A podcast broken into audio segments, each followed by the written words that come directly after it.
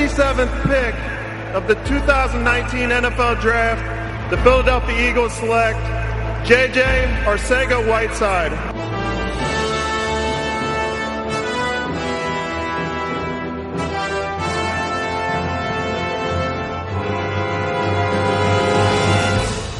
Wentz on third down, stands in the pocket, moving to his right, still looking, and now he throws to the end zone, touchdown. J.J. Arthega Whiteside makes the catch for a Philadelphia score.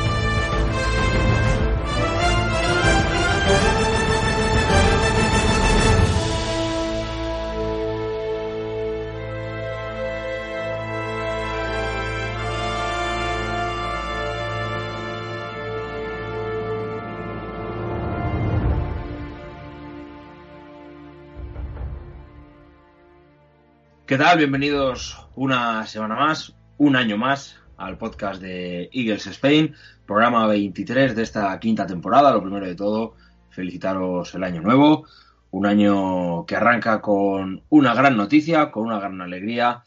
Los Philadelphia Eagles están en playoff. Xavi, un poquito de música.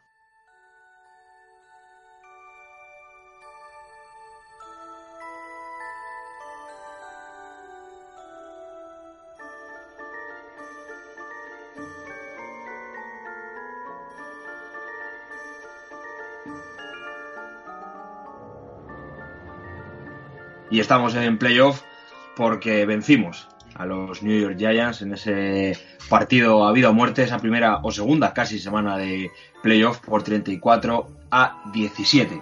Un casi milagro navideño. Terminamos con un récord de 9-7 y jugaremos este domingo a las 11 menos 20 de la noche frente a los Seattle Seahawks en el Lincoln. Jugamos en casa en la ronda de Wildcard. Por unos cuatro años consecutivos ya, los Eagles están en playoff y esta temporada además siendo bastante difícil. ¿Y por qué ponemos la música solo en casa?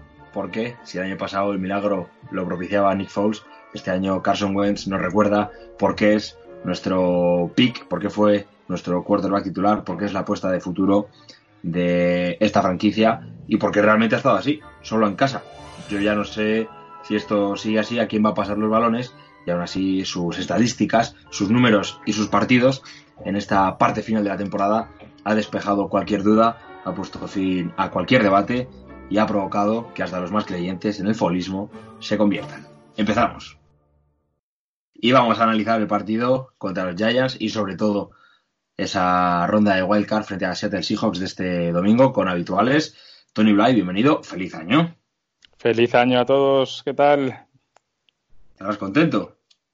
Claro que sí. Por cierto, enhorabuena, ¿eh? maravillosa, maravillosa suplencia la de la semana pasada. ¿eh? Ya sabes que yo dentro de la religión fo foliana, ¿no? ¿Cómo es? Foliana, Foliana folista. Folista, folista. ¿eh? Siempre que tengo que suplir al titular lo hago perfectamente. Muy bien, muy bien. Muy bien de, de, de sacerdote becario.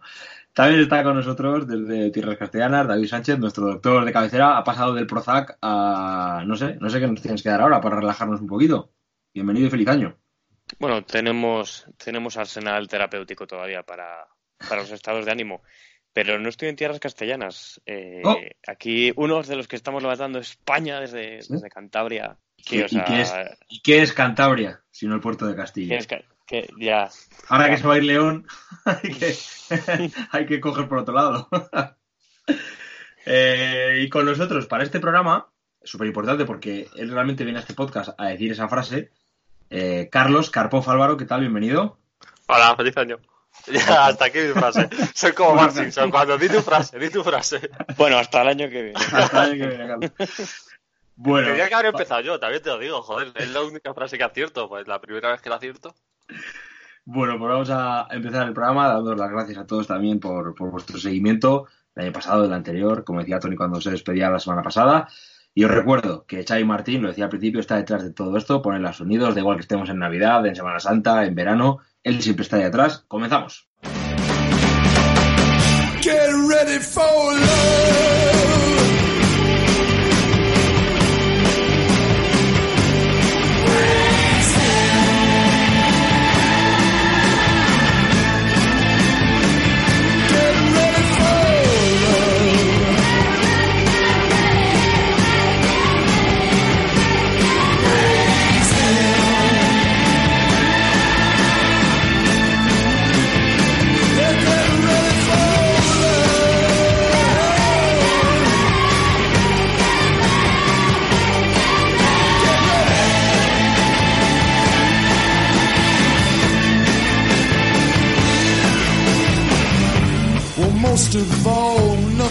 Much ever really happens, and God rides high up in the ordinary sky.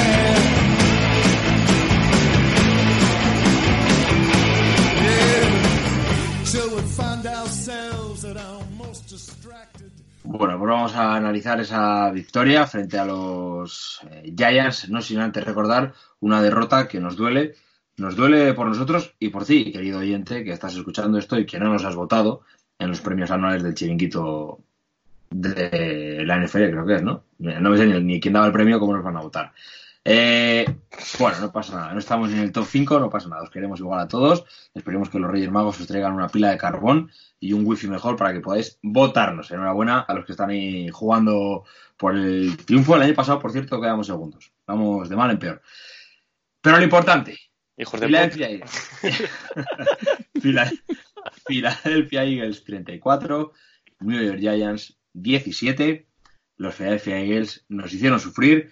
Un equipo plagado de gente sacada de algún que otro bar de Filadelfia.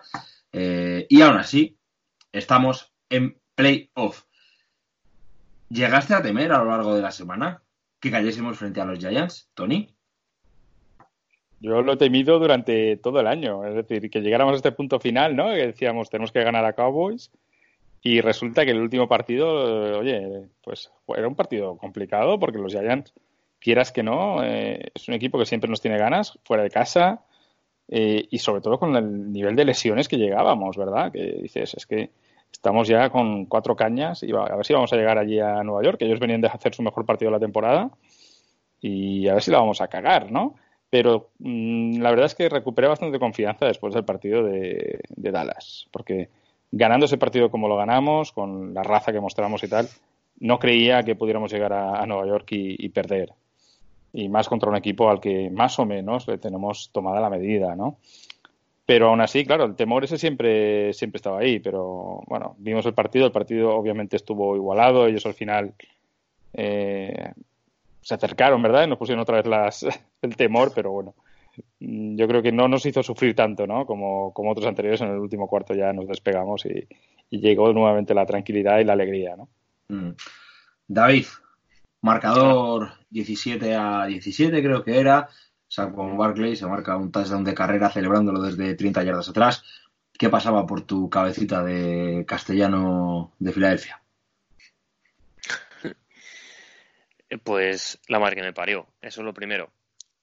Es el pensamiento yo creo que teníamos todos, porque encima veníamos de, de un drive de estos larguísimos, moviendo muy bien las cadenas y habíamos conseguido, habíamos conseguido anotar, creo que había hecho eh, Boston Scott su, su primer touchdown y automáticamente en la primera jugada, pues con esto que comentábamos semanas atrás, que nuestra defensa era de las que menos tiempo pasaba en el campo por, por situaciones como estas, en las que en la primera jugada te hacen touchdown y se acabó. Pues a ver, ahí me sí que me asusté un poco, pero porque yo lo único que no, que no quería era llegar con el, con el resultado apretado al final del partido.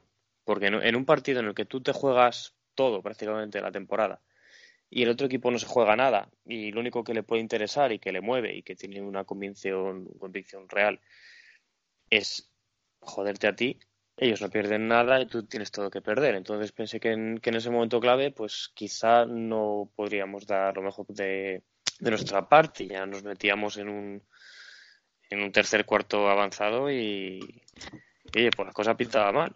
Pero bueno, al final supimos supimos estar serenos y seguir apretando, seguir apretando y, y vamos, a partir de ahí parece que, que ese touchdown ya nos terminó de, de activar y luego ya fue Mm. prácticamente un paseo hasta el final del partido. Carlos, no te he tenido aquí las últimas semanas. Han sido, ah, el que no estuviste la última semana fuiste tú, Pablo. Decir la cosa. no hemos coincidido por esto, Eso de la, esto de la vida. Estoy leyendo por aquí unas estadísticas de Carson Wentz en, de- en diciembre, iba a decir en diciembre, pero que ya sí prácticamente bilingüe este año. 145 de 219, 1500 yardas, 10 touchdowns, una intercepción. Y todo esto con unos jugadores, pues como decía antes, hombre, algunos son conocidos de Filadelfia, son jugadores importantes, pero bueno, un equipo que ha habido que ir reconstruyendo pieza a pieza. Con Sí. esto, ¿qué podemos hacer ¿qué, qué mérito tiene Wentz? Vamos a empezar por ahí si quieres y luego hablamos de qué se puede hacer con esto de cara a esta semana. Pero de momento, Carson Wentz y ese famoso debate de hace una semana de contra eh, Dak Prescott. ¿Qué podemos decir en una temporada en la que a Carson Wentz no hace tantas semanas le empezábamos a mirar con ciertas sospechas?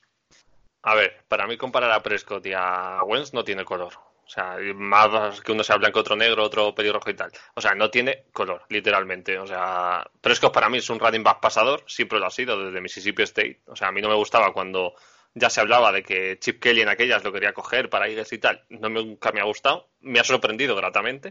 Pero Wentz es otra cosa. Lo bueno de Wentz es que al venir de una división 2, pues le vale cualquier mierda para hacerlo medio bueno. Entonces, no sé, eh, creo que es el primer quarterback de Philly que pasa dándose cuantas mil yardas, ¿no? Alguna cosa de estas. Eh, o sea, está batiendo récords.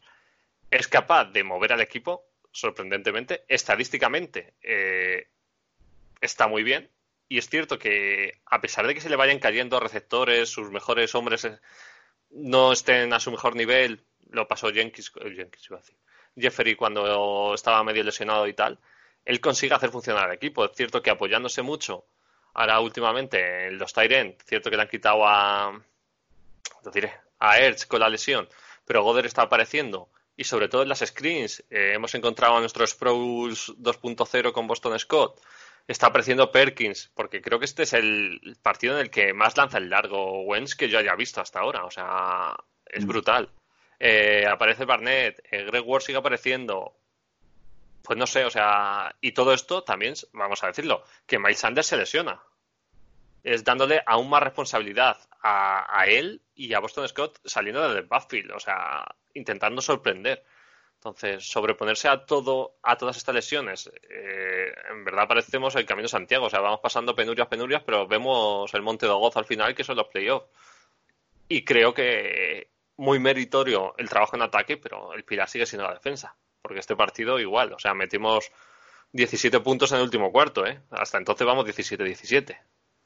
Entonces hay que valorar hasta cierto punto que sí, que, movemos, que hacemos muchos drives, pero como ha dicho David, o sea, al final ellos en 12-15 segundos en una sola jugada, en un big play, nos hacen lo que nosotros tardamos en hacer 70 yardas y no sé cuánto tiempo. Eso nos permite llegar con la defensa relativamente descansada, porque está poco tiempo, pero el ataque apenas sin ideas o más previsible, no sé cómo decirlo.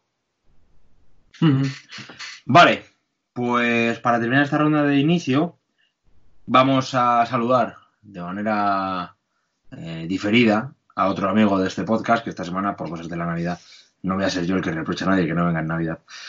No ha podido estar con nosotros, es Fred, es Overreaction Man y nos ha dejado un audio que le agradecemos, escuchamos, nos introduce Xavi ahora mismo y después seguimos comentando el partido de, Giants, que hay mucho de lo que hablar. Hola, buenas noches a todos. Eh, lo primero es desearos un feliz año a todos, que sois enormes, el trabajo que, que hacéis aquí año tras año, desde que hace cinco años empezarais eh, este pedazo de podcast. Eh, bueno, me sabe fatal no poder estar en el primer programa de, 2020. Pero bueno, como siempre, estoy intentando dejar mi, granito de arena, mi pequeña participación y nada. Eh, empezar diciendo que, que este equipo, como dice Duke, la resiliencia, eh, no nos rendimos nunca. Seguir luchando con lo que tenemos, a pesar de todas las bajas, del nivel de mierda que hemos tenido en la mayoría de los partidos, lo hemos seguido sacando hacia adelante y al final hemos tenido la recompensa, ¿no? Estamos eh, en playoffs. Vamos a jugar en enero de 2020, no como otro equipo que se la daba de ya campeón de la Super Bowl después de empezar 3-0 ganando a Miami de paliza, Cowboys. Y nada, eso, que sobre todo muy feliz y como ya se comentó en el grupo, que esto ya es una fiesta, porque dadas las condiciones en las que venimos, esto ya no lo tenemos que tomar como una fiesta y disfrutar de cada minuto, de cada partido, de cada cuarto de estos playoffs. Y eso, echar la moneda al aire y que sea lo que sea. Yo ya estoy muy feliz para lo que podría haber sido el año de este equipo y bueno, eh, sobre todo muy feliz. Eh, contra Giants esta última semana, partidazo. Tenía miedo de, después de haber hecho todo lo difícil y ganar a Dallas, cagarla en este partido, porque eso era muy Eagles, pero bueno, eh, la defensa bastante bien, muy seria y sobre todo la secundaria eh, no la había visto así en todo el año, o sea, es que van cada vez a- de menos a más, como ya pasó el año pasado y los años anteriores. Y sublime, la verdad, la que la defensa, poco hay que decir, vale, sí, eh, cuando íbamos 17-10, te hace esa carrera Saquon, vale, es Saquon. Eh, es entendible que, que te haga esa pedazo de carrera, ¿no? Pero los paramos muy bien. Muy buena presión de la línea. O sea, Cox enorme. Jernigan parando la carrera de manera espectacular. Anthony Rush. Em, o sea, los Sens, Barnett, una bestia. Es que Barnett ha vuelto de la lesión, que cómo se notaba la baja de Barnett. Eh, Curry, Bra- Graham, madre mía, es que todos, todos. Una lástima enorme la baja de Josh Sweat con su ACL, que no lo tendremos ya hasta el año que viene, pero bueno, hay que confiar en los que tenemos y que no son malos y eso, a, a pelear. Eh, el ataque, el ataque estuvo muy bien. Para, para tener los jugadores que tenemos, que está Wentz y cuatro chavales del Practice Squad, y un rookie y un par de rookies, eh, nada mal, nada mal. O sea, Sanders también, lástima de, de la lesión, que esperemos que pueda estar este domingo contra Seahawks. Pero si no, el chaval este Boston Scott, madre mía, se está saliendo. Vuelve Jordan Howard, viene el hijo de Vander Holyfield, Elijah Holyfield, encima un hijo de boxeador. Madre mía, no, si guerra vamos a dar y pelea, pelea va a haber. Que el chaval este también que hemos firmado, tela, tela, tela, es, es muy bueno. O sea que el equipo que hay es peleón. Y eso, comentar de este domingo pasado contra Giants que Wentz, una vez más, una semana más, demostrando ser quien es. Eh, un quarterback que para mí es élite, porque con los receptores que tiene, con Sinerts, que se no jugó, que vale, que Goddard es un Tyrant top 7 de la liga según estadísticas y datos, pero madre mía, eh, no es Ertz, que es top 3 o top 2 de la liga. Entonces, eh, mucho mérito el trabajo de Wentz, muchísimo mérito. Y sobre todo la línea ofensiva, es que están haciendo partidos casi perfectos. Que también estamos sin Brandon Brooks lesionado. Lane Johnson lesionado, eh, dos de los mejores linieros de la liga que no tenemos y los suplentes suyos están jugando de una manera espectacular. O sea, es que este equipo está demostrando ser batallador, peleón y dejándose la piel en el campo. Mm, qué sé yo, qué más hablar. El, el, el touchdown de Josh Perkins también. Vaya pedazo de touchdown, el pase de Wentz, pero el, el tío está ahí, mantiene la posición. Mm, pedazo de catch. Eh, ¿Qué más? ¿Qué más? Eh, Scott, tres touchdowns el tío, es que una mala bestia, es que estamos, como ya dijo Tony, en playoff mode. La, la defensa con velocidad, eh, atenta a todo, o sea, estamos muy diferente de este último mes de noviembre y de octubre y de septiembre donde empezamos muy mal. En diciembre hemos empezado a remontar y, nada, esperemos que siga así, ¿no? La tendencia hacia arriba y dar mucho más la cara contra Hijos de, de como lo hicimos en el partido en casa de la, de la temporada, eh, que perdimos 17-9 y, podrían haber sido 34 puntos de Hijos, por lo menos, porque les paramos un par de veces en, en la red zone. Y nada, pero yo creo que en este partido va a ser muy diferente. Eh, vamos a jugar contra un quarterback élite, pero lo que digo, hay muchas bajas en ambos equipos, muchísimas bajas. Eh, entonces, es el que más huevos le eche, porque hay muchas bajas, eh, tanto como nosotros como en Seahawks, y se va a notar. Eh, no sé si ellos van a poder recuperar a un par o tres de jugadores titulares, pero, pero bueno, yo sé que la cara la vamos a dar y vamos a dar mucha guerra en estos playoffs. Y es eso, estoy orgulloso del equipo, en definitiva. Y solo espero este, este domingo touchdown de Arcega en sus primeros playoffs. Y espero que juegue, vaya, porque es que sinceramente le están pasando un poco por la derecha a todos los chavales de Practice Squad, como son Robert Davis, eh, Greg Ward y Dentai Burnett, que son los que hemos firmado. Y espérate que no le pase también por la derecha Shelton Gibson, que es el que hemos firmado esta semana para, para cubrir, bueno, básicamente por Brandon Brooks, por la baja de Brandon Brooks, para cubrir también otro puesto de receptores. Pero yo tengo confianza en Arcega y en todos los chavales en general. Y que no está Miles Sander, vuelve Jordan Howard. Eh, tenemos a Boston Scott que se está saliendo. Hemos firmado a Lilla Holyfield que no, no lo hace mal. Eh, que no juega Arcega, juega Greg Ward, que como va a ser nuestro receptor uno porque tiene unas manos en el slot, o sea, se está saliendo. Es que este chaval está haciendo unos partidazos. Que es que es eso, que no tenemos a uno y es que tenemos a otro que entra por detrás. Y y siendo un poco crítico con las estrellitas del equipo y tal, están jugando mejor nuestros suplentes que nuestros titulares, eh, lo que viene siendo receptores. Agolor y Jeffrey, yo creo que con ellos pues habría sido igual. Eh, los chavales lo están haciendo igual o mejor que ellos, o sea que cero quejas de los chavales porque se están dejando la piel en el campo. Y, nada, todo, todo muy bien y, y a disfrutar. Ya una vez más lo repito, que, a disfrutar. Estos playoffs son un regalo. Eh, hemos hecho un final de temporada espectacular y ahora toca la fiesta de los playoffs y eso, a dar guerra. Y bueno, ya, ya acabo, que me he enrollado mucho y nada, eh, un abrazo a todo el mundo y la semana que viene ya me tendréis por ahí hablando un poquito más. Venga chicos, que vaya muy bien. Historias de amor, ojos que miran con ilusión, pasiones vividas entre los dos, imposibles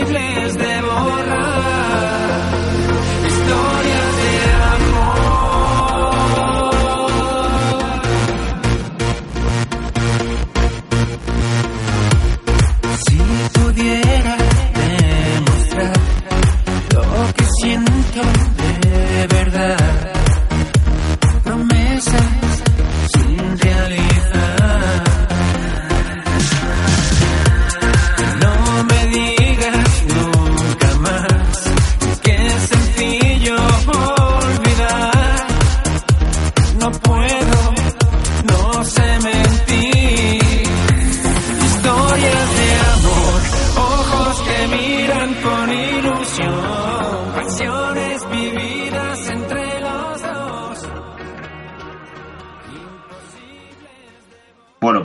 insisto, agradecemos a Fred ese, ese audio, muy pormenorizado, dejando las cosas muy claritas.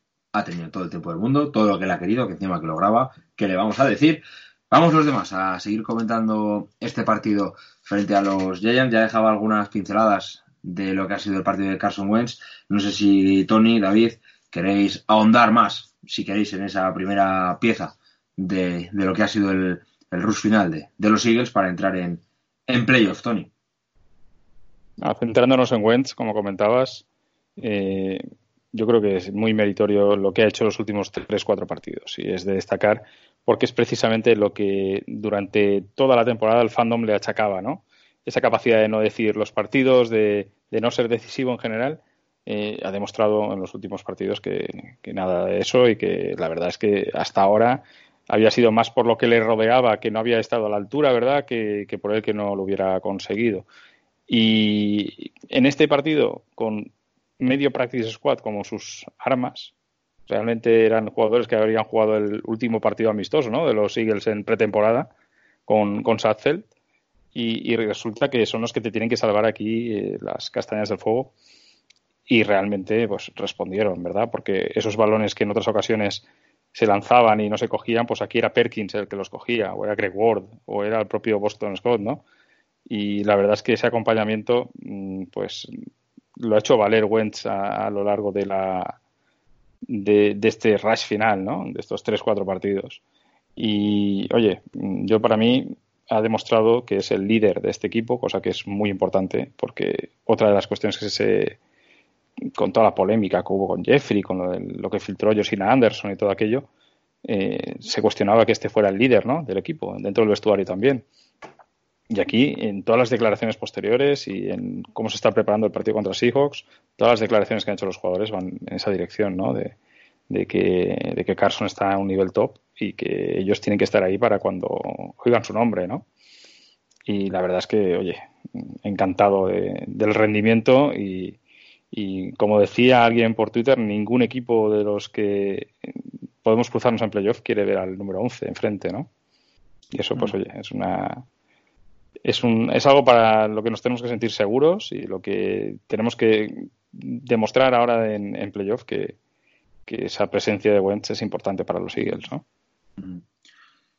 David. Pablo. ¿Algo que añadir a esto o ya está todo dicho? de Carson Wentz, nadie tiene dudas. Te voy a hacer la pregunta. Carson Wentz, con el grupo de receptores que tiene, ¿qué puede hacer frente a los siete hijos? Pasar. Hombre. Sí, a ver, la, una de las claves yo creo que del partido va a estar en si llega, si llega Ertz y cómo llega Ertz. Sí que es verdad que tenemos un suplente de lujo, para mí, vamos, con lo que estamos viendo y porque no le vemos más, que si no estar incluso más arriba, es top 10 de, de de la liga. Fácil, o sea, top 10 fácil. Y no le meto en el top 5 porque hay gente que está haciendo cosas muy bestias. Pero, a ver, si, quien está sujetando quien está sujetando los mimbres de, juego de pase, aparte de él, está siendo pues los Titans y, y, los pases a, a running backs pues eh, la clave va a ser seguir la tónica. Podemos esperar que en jugadas puntuales un Great Ward, incluso un Arcega o un Barnett como ha salido el otro día, ahora que hemos, que hemos repescado a Selton Gibson, te puedan arrancar ese primer down. Pero el fuerte de nuestro juego de pase va a tener que seguir siendo jugadas, o pases a, a la banda al running back y jugadas cortas o medias para, para el Titan. Y confiar en eso y seguir para adelante. O sea, no, no podemos esperar algo diferente. No, no es momento ahora mismo de esperar explosiones de jugadores o, empezar a meterles en el juego si no tienes todas contigo. Aquí ya se acabaron las pruebas y llega el momento de llega el momento de, hacer lo que sabes. Y lo que sabemos es esto, es pasarle a, Boston Scott, a Miles Sanders y pasarle a Ertz y a Goddard.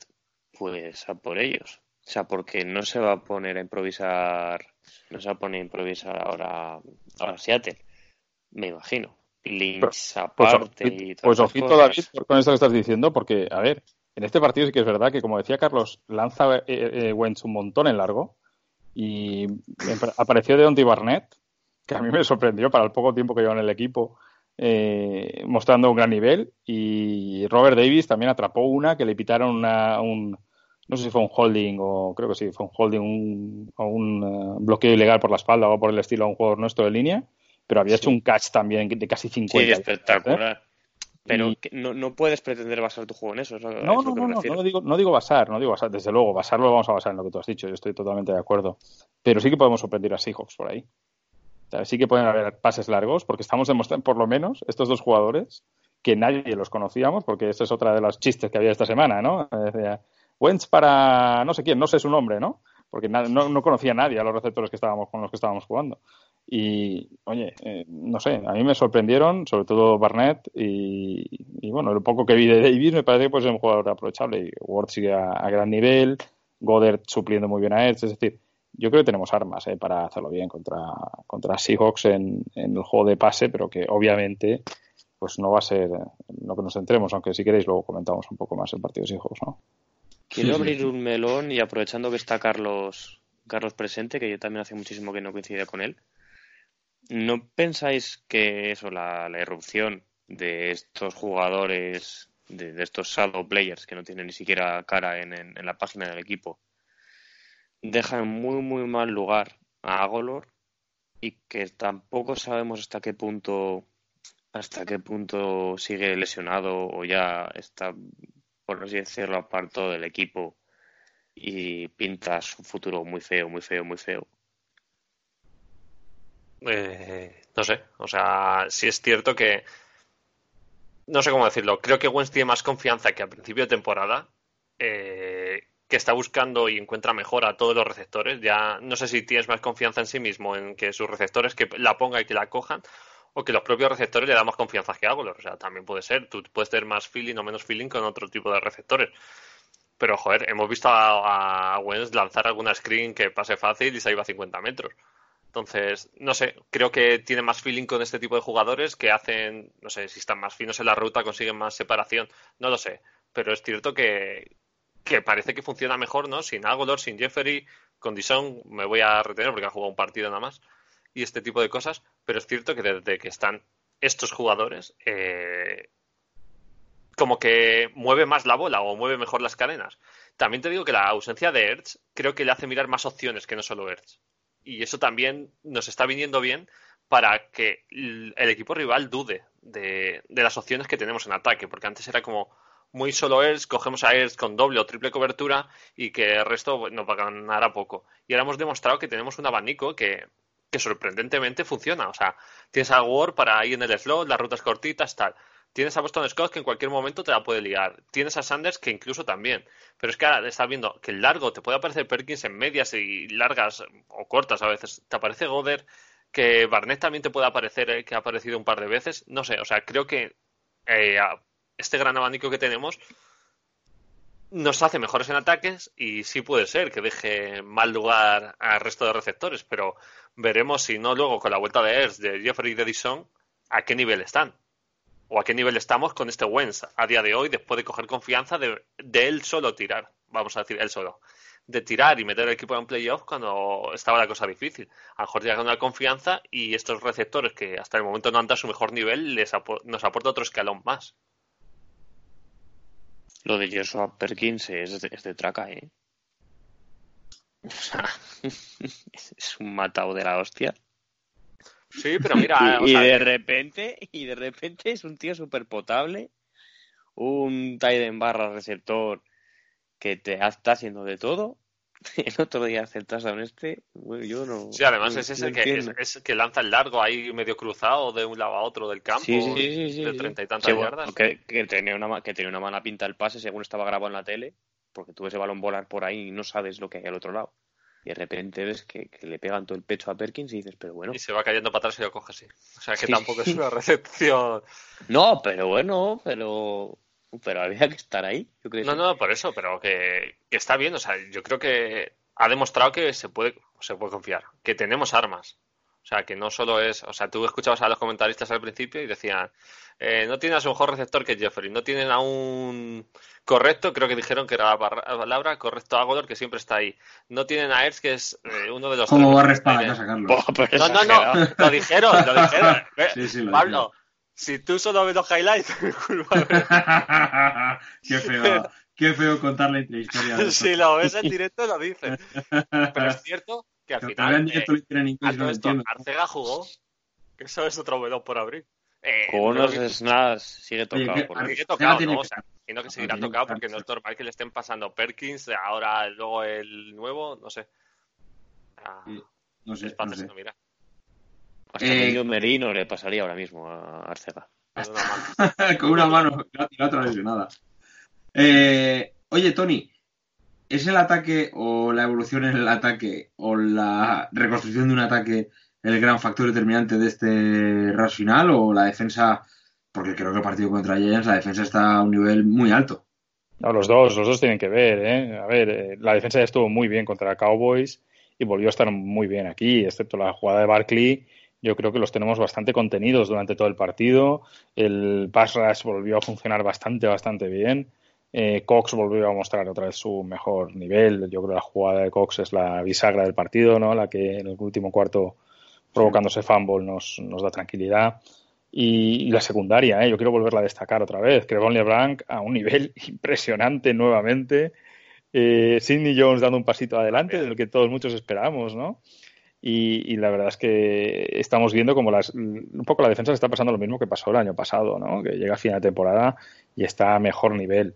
Eh, pero claro, eh, tú ves cómo estaba el ataque, ¿no? Y las dificultades y tal, y, y, con los jugadores con los que contábamos, y claro, el ataque tiene que tener la última palabra, no solo con defensa vas a poder avanzar, ¿no? En, en playoff y, el ataque nos es necesario.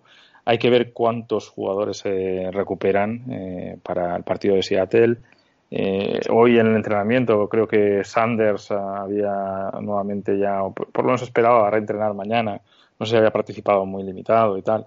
Y, Zach Ertz, Lane Johnson, Fletcher Cox y Derek Barnett, todos habían, habían entrenado, limitados pero entrenado, con lo cual es, es importante, ¿no? Es importante que, que esos jugadores, eh, no al 100%, porque yo creo que sobre todo Ertz no va a estar al 100%, Lane Johnson yo creo que tampoco va a estar al 100%, Cox y Barnett yo creo que sí, que simplemente han estado limitados a lo mejor por un tema de precaución pero en ataque Johnson y, y Ertz son dos de los pilares fundamentales de este equipo, ¿no? Y recordemos que esta semana sí que vuelve para ellos Javedon Clowney, que sí va a jugar y la presencia de Lane pues sería muy importante, ¿no? Para un poco parar a, a Clowney. Entonces, mm. no, no, eh, hay que ver, pero yo creo que el ataque, la evolución que ha tenido durante estos, estas tres semanas de, de saber que no podíamos dar un pase ¿verdad? Eh, y que el ataque no avanzaba y que se atascaba constantemente. A ver cómo estamos atacando estas últimas semanas, sobre todo fundamentados en el juego de carrera con la presencia de Sanders. Yo, yo creo que la dupla Sanders-Scott en estos tres últimos partidos ha sido fundamental, ha sido la base de la recuperación del equipo, además de, obviamente, el momento de, de Carson Wentz. Pero la presencia de ellos dos ha sido muy importante ¿eh? y, y, lo va a seguir siendo contra Seattle. Entonces, no sé Jordan Howard, que el otro día lo visteis, que ya salió, pero no corrió. ¿Vale? No sé el estado en el que está. Y, y, si va a poder correr en caso de que Sanders no esté al 100%, porque Scott no, no es un corredor que lo puedas utilizar durante todo el partido, no es un corredor que le puedas dar veintipico carreras, ¿vale? Yeah. Entonces tendrá que compartir un poco ese, ese backfield. Oye, ¿Ayay para qué se lo fichó? Para nada. ¿A quién? Ayay. Sí, se, se fichó cuando se lesionó Howard. Carreras, pero, sí. pero no, pero no. Prefiero el fichaje que han hecho ahora de Laia Holyfield, que, que, el de, que el de Ayay. Porque Ayay ya lo conozco, Ayay ya sé lo que me va a dar, ya sé los problemas que tiene y tal. Pero Holyfield, oye, pues es que es, imagínate, fichamos a Boston Scott a principio de temporada y ahora tenemos un jugador con un potencial de futuro espectacular. Pues es que puede ser un jugador de ese estilo. ¿eh? Holyfield es todo lo contrario, ¿eh? no sé si lo habéis visto, pero es un tío mazao eh, y es hijo Hombre, del no sé jugador, la cabeza, jugador la cabeza de alguien. ¿Es hijo de, del boxeador? Sí, sí, sí. Ah, ya iba a hacer la broma de que igual era boxeador, pero veo que sí. No, no, y, no te comas la oreja, Pablo y es un, es un, tío de yardaje corto, ¿no? Y, y tal, pero quiero decirte que, que, prefiero fichar a un jugador así eh, que, del mercado y a ver qué tal, qué, qué, qué tal sale, ¿no? Que, que, alguien que ya conoces lo que te puede dar y que está en los últimos pasos de su carrera, ¿no? A lo mejor. Entonces, bueno, bien, eh, no como que le vayan a dar ni una bola. Sí, como Marshall Lynch, exacto. pero quiero decir, no quiero este decir que, que le vayan a, a, dar la bola a Holyfield, ¿eh? lo dudo muchísimo. Que en playoff vayas a darle una carrera a Holyfield. Pero, eh, oye, eh, no sé, eh, mételo ahí, entrena con él y a ver qué tal. Aún así, yo espero que Sanders esté para jugar, porque él mismo lo ha dicho, eh, son playoff y en playoff, el, aunque sea con dolor, va a estar. Claro. Y, y, después ya eh, Boston Scott y Jordan Howard, que yo a Howard sí que creo que esta semana ya le van a dar alguna algún protagonismo más del que, de lo que tuvo la semana pasada. Eh, nuestro backfield va a estar ahí. Eh. Tiene, que, tiene que seguir tirando del equipo como ha estado tirando, porque además la línea ofensiva se siente mucho más cómoda cuando, cuando corremos y es mucho mejor corriendo, porque esto es otra cosa también a comentar, ¿no? El tema de Pryor, de Pryor tuvo también un papel destacable, ¿no? Y hay que ver esta semana si es titular Pryor o el... Jugó bastante bien, a mí me gustó. Sí, sí, total. Y vamos, yo creo que es posible que, que ocupe el sitio de Brooks, que Brooks sí que ya es lesión para toda la temporada, ya está en IR. Y, claro, son, es que son muchas lesiones. Es que al final, eh, los hijos tampoco es que estén muy frescos, ¿eh? también tienen lesiones importantes. Pero es que las nuestras, es que son prácticamente todo el equipo. El otro día creo que contamos que habían solo cuatro titulares en, toda en todo el equipo ofensivo. Cuatro titulares. Y, y, también salió una estadística diciendo que la gente de Practice Squad eh, anotó 270 yardas y los cuatro touchdowns el otro día de Eagles fueron de gente de Practice Squad. Entonces, es cierto, llegamos a playoff, eh, era el objetivo, llegamos muy mermados. Y si todo esto tiene su lectura, es decir, a ver qué podemos hacer ahora, comentaremos, pero yo creo en nuestras posibilidades contra Seahawks, sinceramente. Creo porque, eh, ya no por lo que me está demostrando este equipo en las últimas cuatro jornadas, que también, sino porque jugamos en casa, este equipo, llegada, llegado a este momento, se crece y se crece muchísimo y siempre encuentra las formas de ganar. Y esta filosofía del, del siguiente hombre, ¿verdad? Cae uno, pues el siguiente. Pues eh, al equipo le hace crecerse aún más mentalmente, ¿verdad? Y, y estos jugadores que están saliendo, pues, los LeBlanc, los eh, Scott, eh, los Ward, que llegan a este punto y están respondiendo, yo creo que ahora mismo, eh, hace una analogía del Madden, ¿no? Si ellos su puntuación media es el set, son 70, eh, ahora están en un nivel que simplemente por el momento mental y el momento psicológico están por encima de 80, ¿verdad? Entonces, El partido, el partido de LeBlanc es un escándalo, ¿eh? un escándalo, pero un escándalo. Pero vamos, o sea, ahora mismo es nuestro mejor cornerback, yo creo. Pues fíjate, no, ya lo fue el año pasado al final, ¿eh? Acordaos de él. Claro, pero Este año por la el lesión. año parado digo, bueno, pues voy a volver a poco a poco, tal. Pero madre mía, pues si es que hizo todo bien. Brutal, brutal. Y bueno, y también lo he dicho, Sidney Jones, ¿eh? Sidney Jones también, a mí, aparte de la intercepción, que sí que es un poco porque se resbala, pero estaba bien posicionado igualmente. Eh, a mí me gustó también el papel, el papel que hizo Sidney Jones. Yo creo que también ah, es lo que él necesitaba, ¿no? Un poco la jugada que hizo contra Dallas la necesitaba a nivel mental. Esta intercepción del otro día también le viene muy bien. Eh, Sidney Jones nunca se ha dudado de sus capacidades físicas y a lo mejor todo el problema que ha tenido era más relacionado también con eso, ¿no? De la presión que él sentía de ser esa segunda ronda, de tal, de, que de- el equipo había subido por él, que se le exigía más de lo que a lo mejor inicialmente como rookie puede, podía aportar. Y sí que es un jugador que yo creo que puede, puede aportar algo más ahora en playoff también, ¿eh? con las bajas que tenemos, porque Darby eh, ya está también en IR, si no me equivoco, y, creo que Mills seguía, seguía tocado, ¿no? Entonces ahora mismo pues estamos hablando de Rasul Douglas, Crevon LeBlanc, eh, Sidney Jones y Avonte Maddox. Esos es nuestra, nuestros cuatro en la secundaria. Y Maddox, yo es que sinceramente no lo movía del slot porque está siendo otra maravilla. O sea, otro de los eh, avances importantes que ha tenido la defensa es que Maddox debe jugar ahí, no debe jugar en otro sitio. Porque Maddox es un, un cornerback de slot espectacular. Y, y vamos, lo está demostrando en los últimos partidos. ¿eh? Quiero decir una, una cosita a, riesgo de echar un poco abajo esta vorágine de optimismo, esta bola de Ay, ay, nieve ay. de- Dale, dale, Bueno, venga. A ver, que las últimas cuatro semanas, que son las cuatro que hemos ganado seguidas, porque hasta entonces íbamos 5-7, hemos jugado dos veces contra Giants, una contra va. Redskins y una contra estos. Cowboys. Sí, te recuerdo que perdimos contra Dolphins, ¿eh? Eh, pero los Dolphins han ganado a. Claro, claro, pero te digo, después de, de palmar contra Dolphins, nuestros cuatro partidos han sido estos. Ah. Que igual hemos visto una mejora del equipo, un cambio en las sensaciones, ya parece que por fin el ataque y la defensa saben hacer un partido bueno a la vez, pero igual también lo han hecho ¿contra porque estamos jugando contra, contra lo peorcito de la liga, porque es que somos, o sea, la división es lo peorcito de la liga. O sea, Yo no, yo no digo, David, que, que- que podamos ganar la Super Bowl este año. Simplemente he dicho que yo creo que a estos Seahawks, a estos Seahawks, le podemos ganar en casa. Sí, sí, no, no, si una cosa no quita la otra, una- o sea, una cosa no quita la otra. Pero quiero Yo decir con que no hagamos el ridículo. Estoy, estoy viendo un eso en, en general, no digo no digo en ti, eh, o sea, en general incluso yo me incluyo.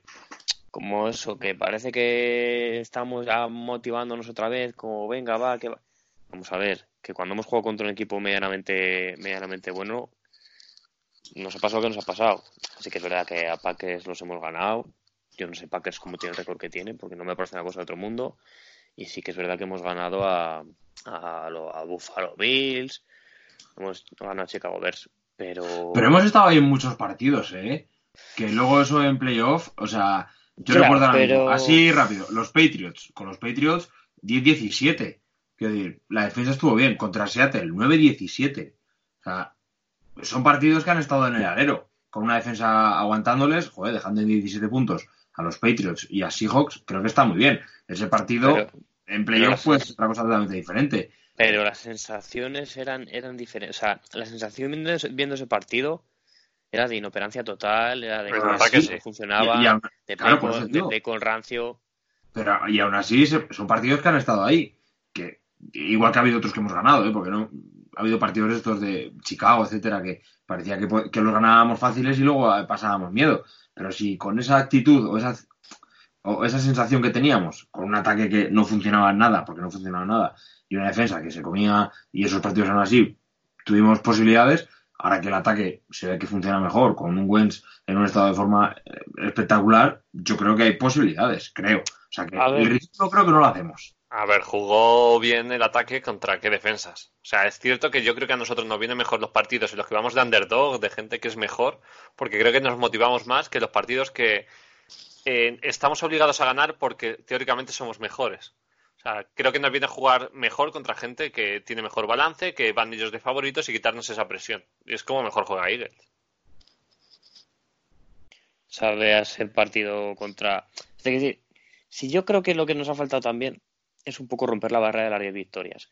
Porque cambia mucho la sensación que da una temporada de 10-6 a una de 9-7 que estás enlindando con el, con el 8-8.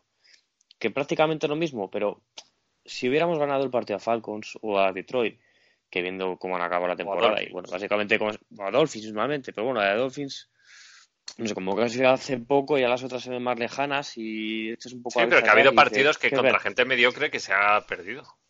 Claro, que si hubiéramos ganado cualquiera de esos tres partidos que debía, de- debíamos haber ganado, yo creo que las sensaciones de la temporada serían diferentes, pero aún así, el no haber roto la barrera de las 10 victorias es duro, y más aún estando la división como, está, la nuestra, digo.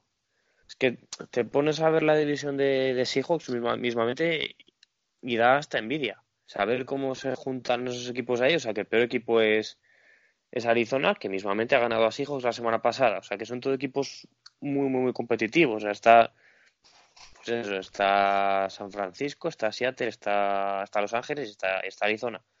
Que es una división como, como Dios manda, y no, y no lo nuestro, que no sé, es como cuando el CT de Glasgow llegaba a la Champions y, y le caían 50 y decías, madre mía, pero si en Liga lleva 85 puntos. Pues porque estás acostumbrado a jugar contra, contra matados. Y no sé, pues eso. Que creo que igual nos año- estamos viendo muy arriba.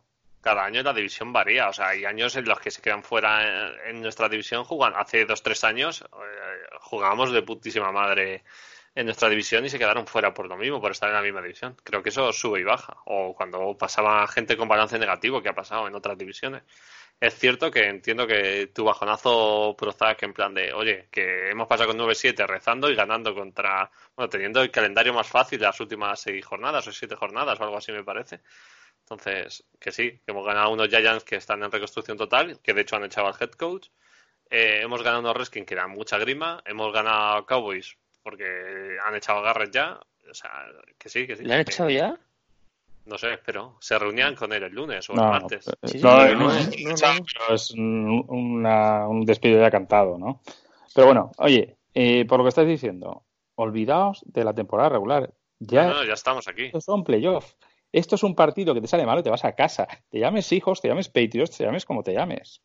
Entonces, Pero los esto- Patriots no lo tienen, tú claro, dime, vamos a ser sinceros. Patriots, ojito contra Titans. Ese.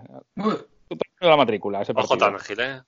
Eh, veremos, ¿eh? Veremos. Pero bueno, bien. Centremos en el nuestro un segundito, por favor. A ver, eh, lo que os decía, ahora mismo, el factor cancha, el factor jugar en casa, es fundamental en playoffs. Y es, tiene un peso mucho más importante de lo que todo el mundo piensa. ¿Vale? Entonces, de entrada, este partido no va a ser igual que el de la jornada 12, que creo que fue la que jugamos contra Seahawks en casa.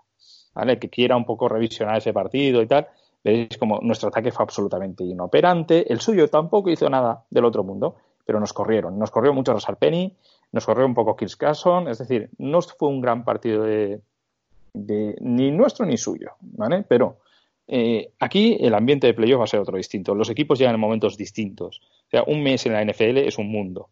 Entonces, ahora mismo, nosotros eh, llegamos en un momento de forma y en un momento de confianza que superamos ahora mismo a los hijos. Los hijos vienen de perder un partido muy difícil y muy justo contra los Niners, que pues a ellos les hubiera dado la ventaja, la ventaja que tienen ahora mismo los Niners, ¿no? Es decir, el tener el bye week y tal. Y esto a ellos no les gusta nada tener que venir a Filadelfia a jugar este partido. Esto, desde luego. A partir de ahí, ¿qué tienen?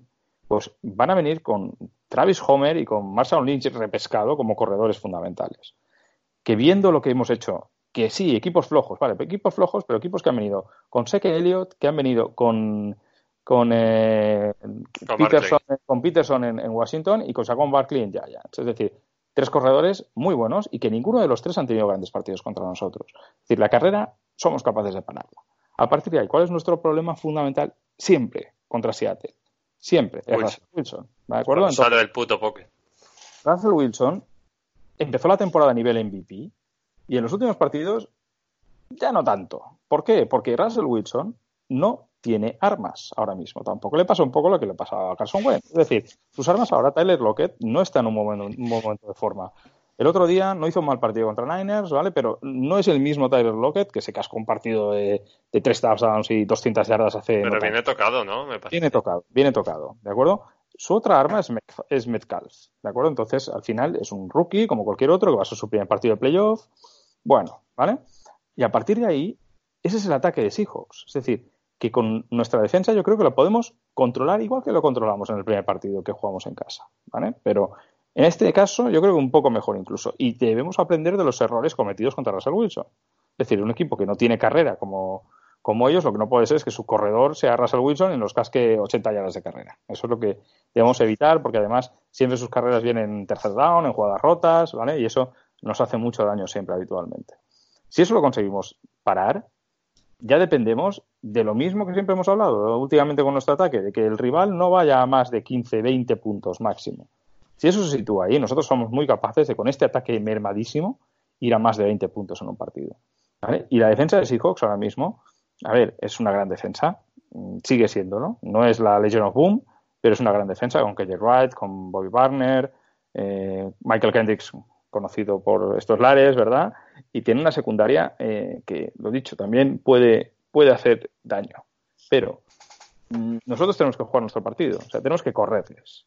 Tenemos que correrles, o sea, no, no hay otra para mm, establecer nuestro juego, ¿no?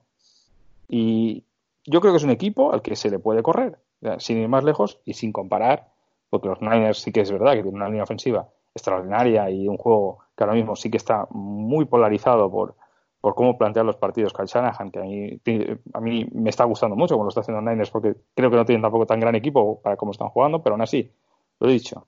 El otro día, 5,7 yardas de media, Mosted. Y Divo Samuel, que se cascó unas carreras largas y tal, eh, rompiendo el 1-2, que es lo que podemos un poco hacer esta semana. Es un equipo al que le podemos correr. Y, y debemos intentarlo. Y, y ellos van a saber dónde nos tienen que parar, van a intentar pararnos el screen, eh, y debemos sorprenderles otra vez también. Igual que comentábamos antes, con algún pase largo, con alguna ruta incluso del propio Goddard que, vaya en profundo. Eso debemos hacerlo. Y, si sorprendemos un poco a Seattle, y como siempre decíamos, tenemos el control de la posesión del partido, a ellos en ataque los limitamos, jugando en casa, con esta presión que va a haber, y nuevamente volvemos a ir a underdogs, porque las apuestas vuelven a dar como favorito a Seattle, no por tanta diferencia, pero vuelven a ser ellos favoritos chicos, yo creo que es un partido que se puede ganar. Y después ya veremos lo que viene, ¿no? Después ya viene lo más difícil, que si te fuera a jugar contra un equipo top de la NFC y ya veremos lo que sucede. Pero este es un partido que en casa, en esta situación, yo creo que si ya podemos calificar la temporada ahora mismo como excelente, porque con las sesiones que hemos tenido, clasificarnos para el playoff ha sido un hito y un, reto, la verdad. Eh, ganar un partido de playoff, esto ya sería eh, un exitazo de temporada. Entonces, yo creo ellos son conscientes de, de que son capaces y son conscientes que en el nivel en el que están ahora mismo es un reto también para ellos, pero que lo pueden hacer. Y oye, yo estoy convencido de que, no lo hemos comentado todavía durante el podcast, pero Peterson está on fire en estas tres, cuatro últimas semanas, independientemente de cuál ha sido el rival, simplemente por un tema motivacional, un tema de planteamiento, que por fin hemos hecho buenos planteamientos contra equipos que sabíamos cómo teníamos que jugarles, y este no debe ser una excepción. ¿eh? Yo creo que eh, yo creo que ganamos. Así os lo digo, sinceramente.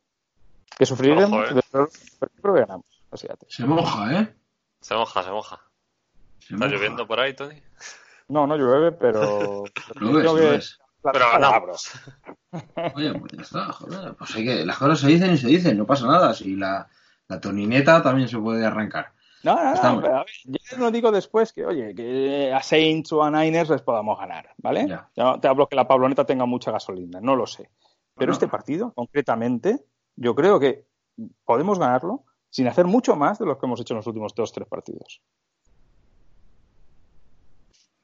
Vale, sin hacer mucho más. Hacer mucho más. Es decir, jugando como hemos jugado estos últimos tres partidos, se puede ganar así, juegos. Vale. Eh, ¿Tú cómo lo ves, David? ¿O tú cómo lo ves, Carlos? No sé. Eh, estamos poniendo el listón muy alto ya. Yo no sé si ganar, pero creo que va a ser un partido parecido al que vimos. O sea, de plan, anotación baja, que va a estar reñido. Que el factor campo debe jugar a nuestro favor. Pero de ahí a que vamos a ganar 100%, no estoy muy A seguro. ver, o sea, creo que ver, Wilson. 100%. Me refiero. Que puede ser que Wilson, y ya sabes que somos expertos en hacer MVPs a los cuartos rivales, a cualquier eh, QB, a decir, a cualquier wide receiver mediocre del otro equipo se nos va a ir a más de 100 yardas. O sea, ese es el miedo que tengo. Que la defensa desconecte, que la secundaria, que la hemos estado lavando ahora mismo, no responda y que el ataque le metamos presión. Un ataque que viene de aquella manera y, y que contra una defensa más fuerte de la que estamos acostumbrados a jugar se, no esté al nivel y que la defensa no sea capaz de responder. Es el miedo que tengo. O sea, Wilson no va a hacer daño. Espero que minimizar sus big plays, tanto jugadas rotas como saliendo él a correr y tal, que sabéis que es lo que siempre nos mata de Wilson. Es el, el con Wilson es casi. Casi lo cogen, casi hago sack, pero si al final siempre sale y se gana el primer down. Y me pone muy nervioso los partidos contra Russell Wilson. Pero que creo que vamos a competir, sí. Y que el partido puede estar en cualquiera de los dos. Y ojalá sea un 60-0 a nuestro favor, ¿sabes? Pero seamos No, realistas. no, o sea, creo que va a ser un 20-17 Es lo que te iba a decir. con field goal si ganamos, no o vamos sea, a ganar de más de siempre. 20, ¿eh? No vamos a ganar de más de 20 ni de casualidad. La cosa va a estar apretada, ¿eh? Seguro. Es un partido muy igualado. A ver, yo creo que, que no vamos a ganar, pero como Ahí ganemos, pero como ganemos, que encima vuelve de Son Jackson, ¡buah! madre mía. Que yo creo que el partido, aunque son un poco atópico, va a estar en, en las trincheras, ¿eh? Creo que con esta mejora ligera, pero bueno, pero notable, que ha tenido nuestra, nuestra línea defensiva y ver hasta qué punto lo que nos queda de nuestra línea ofensiva puede parar a principalmente a Devon Clowney, ahí se va a jugar mucho, mucho este partido. Si nos meten a presión a Wentz de la que no puede escapar y no puede hacer de Houdini ni puede salir en Scramble ni nada, yo creo que vamos a perder muchos enteros, igual que si nos consiguen parar para la carrera. Del mismo modo, tampoco me preocupa mucho su juego de carrera. Bien porque ya porque nosotros la paramos muy bien y además porque tienen su juego de carrera en cuadro. Pero sí que me preocupa, pues eso, las típicas salidas del, del pocket de, de Wilson, incluso, incluso las screens. Eso me puede dar un poquito más, más de miedo. Veremos a ver. O sea, cuando ha hecho falta de verdad, nuestras líneas han funcionado. Y a priori tenemos de las mejores líneas, bueno, teníamos de las mejores líneas de, de la liga. Veremos a ver. Ya los de los individuales, nuestros receptores, sus cornerbacks, eh, el tema de Bobby Wagner o el tema de intentar controlar a sus receptores, creo que ya va a ser un poco más, más secundario. Mm, De lo que va a depender va a ser del rendimiento que, que tenga tanto Russell Wilson como Carson Wentz y principalmente su rendimiento mejora mucho cuando tienen una línea una línea adelante, o sea, una línea adelante protegiéndolos. Si bien Russell Wilson se dedica un poco a correr por su vida y todo eso que estamos diciendo, pero también yo creo que es el juego que ellos quieren desplegar. O sea, forzar jugadas rotas para que él haga lo que mejor sabe hacer. Veremos a ver qué, qué es lo que pasa. Vale, eh, al final estamos mezclando los temas, que no, que no pasa nada, pero bueno. Eh, estaba leyendo por aquí datos y cositas, eh, porque justo estaba tuiteando NFL algunos datos. Eh, hablaban, y creo que habéis mencionado a, a Marshall Lynch y esa vuelta ¿no? a, Seattle. que los Eagles tienen una de las mejores defensivas contra la carrera. No, no, no es un gran peligro Seattle en el juego terrestre, más allá de, eh, de esas salidas de- del pocket que también comentabais de, Wilson. ¿Hay que tener más miedo al aéreo o a lo terrestre? Y ahí entran otra vez las trincheras de las que hablaba David. A ver, los Seahawks tenían a Chris Carson como su principal punta de ataque. Y, y, de hecho yo creo, creo recordar que en el partido que jugamos contra ellos fue el que nos hizo un roto. No sé si se fue muchísimo en yardas, pero creo recordar Penny, que Penny. Nos hizo más Penny, pero Ah, sí. fue sí, claro. Penny. Sí. Pero bueno, igual en otros partidos a Chris Carson, y- pero creo recordar que eran todo carreritas medias, ni siquiera no se hacían carrerones de 15, 20 o más yardas, pero siempre conseguían las 3-4 yardas que hacía falta para, para hacernos el primer down, incluso creo recordar también que se jugaban algún cuarto down y nos los convertían. Eso lo, eso lo pierden, yo creo. Sí que es verdad que ahora está el Homer este, que el otro día jugó bien, pero bueno, no creo que se vuelva a repetir. Y Mason Lynch, aparte de hacer el touchdown que hizo, pues el partido que hizo es, pues bueno, como se espera. O sea, tampoco nadie se esperaba que Mason Lynch volviera y que se, que se marcara una jugada marca a la casa. Todo sea que esta semana se haga una, pero como muchísimo una, más no. Y es que el Homer este, pues se puede escapar una a los Saquon Barkley hace una pasada, pero más no. No van a poder establecer un juego de carrera sólido.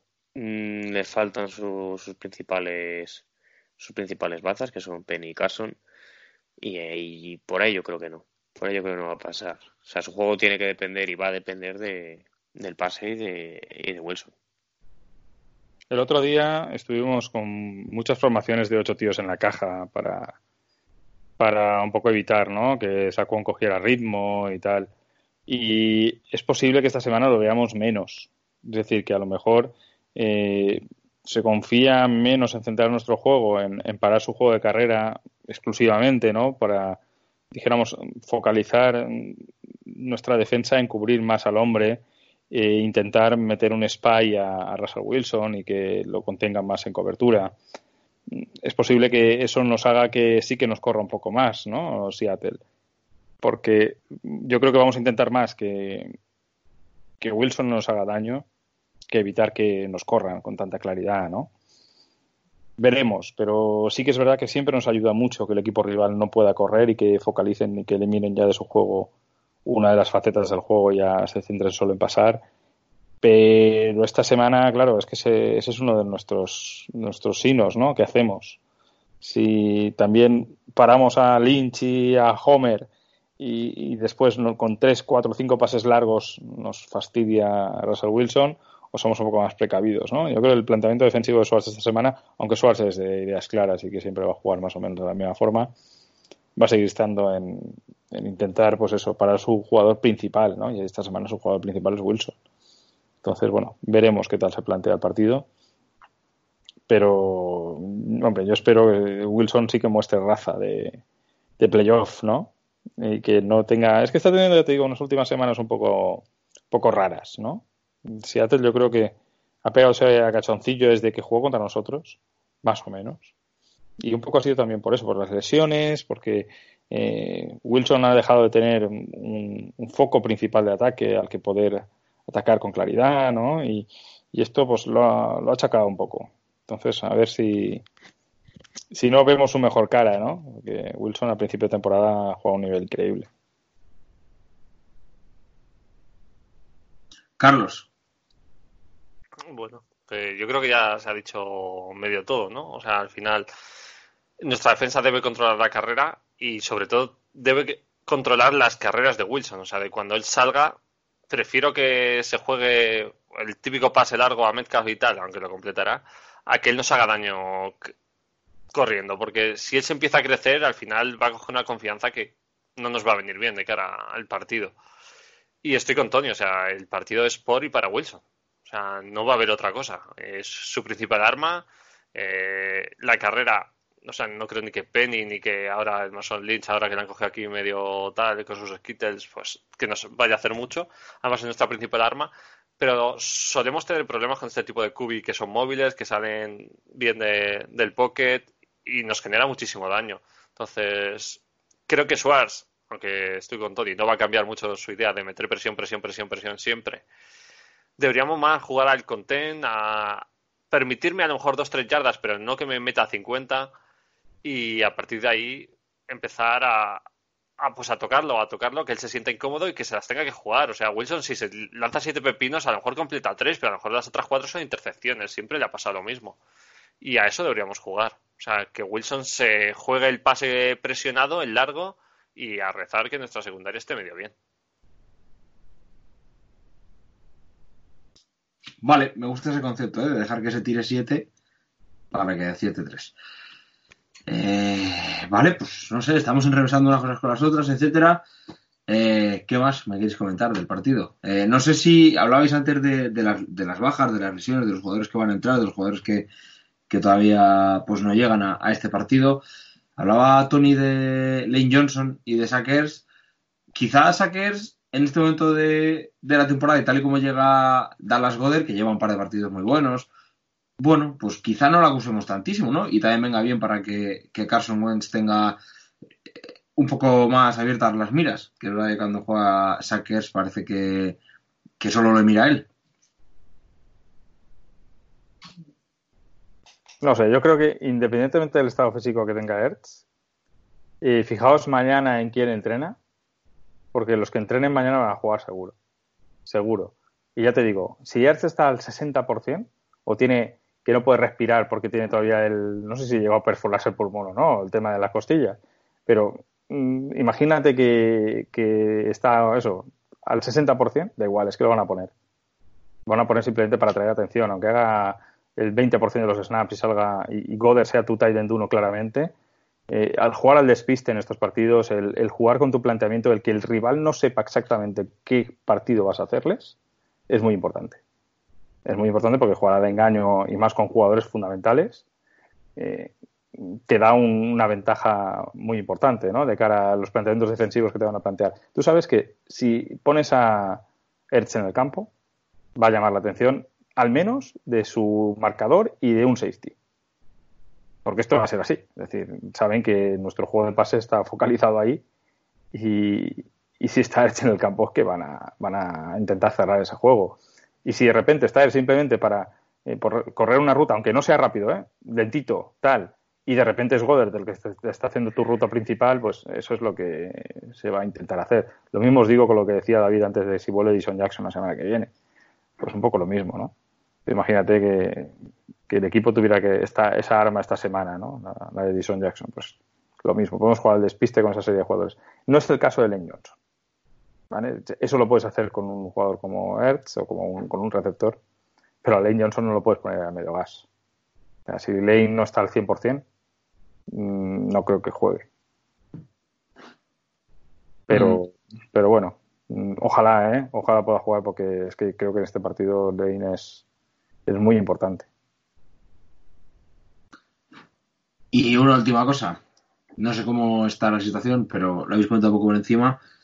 ¿Cómo veis Arcega? Yo no lo vi en todo el partido. Por eso digo. Algunos snaps salió. Sí, sí, lo vi al por el campo, pero porque tenía que hacer algo. Pero luego se fue diluyendo. O sea, al final cogieron más, más peso tanto Perkins como Barnett, como todos estos que, que le pasaron por encima. Yo creo que no está bien físicamente, si no, no encuentro otra explicación de que es que ni lo Eso buscan. es. Eso es. O sea, yo creo que sigue arrastrando molestias. Se probaría los primeros snaps, que de hecho el partido sí que lo empieza jugando él. Luego hay unas cuantas jugadas, un par de drives que no aparece. Luego vuelve a aparecer y luego, y luego ya deja de salir completamente. Entonces, yo creo que todos los snaps que jugó fue en la primera mitad. En el segundo, yo ahora mismo de, de memoria no recuerdo verle ninguno. Me imagino que serían molestias. Tampoco ha trascendido durante la semana su lesión. Yo creo que está entrenando a tope y en principio debería jugar. Sí que es verdad que los chicos que jugaron lo hicieron bien, pero a ver, creo que todavía él está por delante. O sea, creo que está ahora mismo él sigue siendo nuestro receptor 2, diríamos. Y lo único que yo creo que fue por tema de, de la lesión. Vale. Eh, la aparición de estos jugadores que han entrado a esta parte final de la temporada pueden hacer dudar de su futuro. En ¿La Arcega? ¿La Sí. No, no, no, no. nada, ¿no? Van por caminos diferentes estos jugadores. Sí, no, más que nada porque Arcega, a ver, es tu apuesta, una de tus apuestas en el draft y con el contrato que, que tiene ahora no te supone ningún esfuerzo mantenerlo en el equipo. Vamos, o sea, no, no, no, no. Sí, bueno, ya hemos comentado hace tiempo que era de los, de los pocos que tenía el puesto asegurado en los el año que viene. Más adelante, pues bueno, si vemos que la cosa no tira, pues oye, pues habrá que pensar en alguna salida. Pero en principio Arcega tiene, tiene el puesto asegurado en, en Eagles para la temporada que viene. Vamos, aunque en, en este partido le pasen 10 balones y no coja ninguno. O sea, yo creo que no, no va a depender de, de su futuro. El que está un poquito más en entredicho y que antes dábamos por seguro, por lo visto, es Edison Jackson. Sí que es verdad que ya empieza a haber voces diciendo que, bueno, mira, si no nos ha podido dar ni una temporada de calidad, pues habrá que, que largarlo y empezar a pensar en un sustituto. Suena mucho Robbie Anderson. Robbie Anderson ha hecho hace unas pocas horas algo que no sé si es un ofrecimiento a, a o a algún equipo. Ha puesto un tweet diciendo quiere jugar la Super Bowl y todos sabemos que está en negociaciones con Jets que si, si, si renueva, que si no renueva, suena mucho para Eagles, no sé. También digo que si pone un tweet de que quiere jugar la Super Bowl, tampoco sé si fichar ahora por Eagles es la opción más probable para llegar a Super Bowl, pero bueno, eso ya es otro tema. Volviendo a la que vamos, que otro año asegurado tiene seguro. Y si me apuras, dos más. Si aguantamos a Agolor con las primeras con las primeras temporadas que hizo, nada. No, no hay nada de, preocuparse, de qué preocuparse. Mm. Y mirad, para también otro tema a comentar. Hemos hablado de que el primer partido de playoff para muchos jugadores de Seattle también podría ser el primero de Arcega y es el primero de Carson Wentz, si no me equivoco, Tony. Sí, correcto. Estamos ante un momento importante también para su desarrollo como, como jugador. Absolutamente. Absolutamente. Unido a esto, a este rush final, eh, es el partido que Wentz viene deseando jugar desde hace mucho tiempo, ¿no? Porque, como comentábamos la semana pasada, pues este equipo ha llegado muy lejos sin él, siendo su equipo, ¿no? Eh, y el año pasado otra vez, además del año de la Super Bowl, y esto es la espinita que él tiene clavada, ¿no? Ya, ya se le ha quitado el poder de jugar los 16 partidos de la temporada, y ahora pues llegan los playoffs y, la ansiedad, ojo con ella también, puede no ser su aliada, ¿no? El querer hacer muchas cosas y, y que todo le salga bien y veremos, ¿no? Yo creo que es un jugador que en los últimos 3-4 partidos ha quitado presión, pero va a tener otra vez presión en este partido. De, de ganar, presión de ganar, ¿no? De debutar en playoff y ganar. Entonces, bueno, veremos. Pero yo tengo confianza en que lo vea como un partido más, igual que ha visto estos últimos, y, esté al mismo nivel, ¿no? Y que cometa pocos errores, como yo creo que es una de las grandes virtudes de, de Wentz al final de temporada, que excepto esos fumbles, pues no ha hecho prácticamente ningún error muy grande, que ha estado mucho más preciso, que ha tenido mucho mejor position en el pocket, incluso ha corrido un poco más, ¿vale? Entonces yo creo que aquí debe, debe seguir esa línea, ¿no?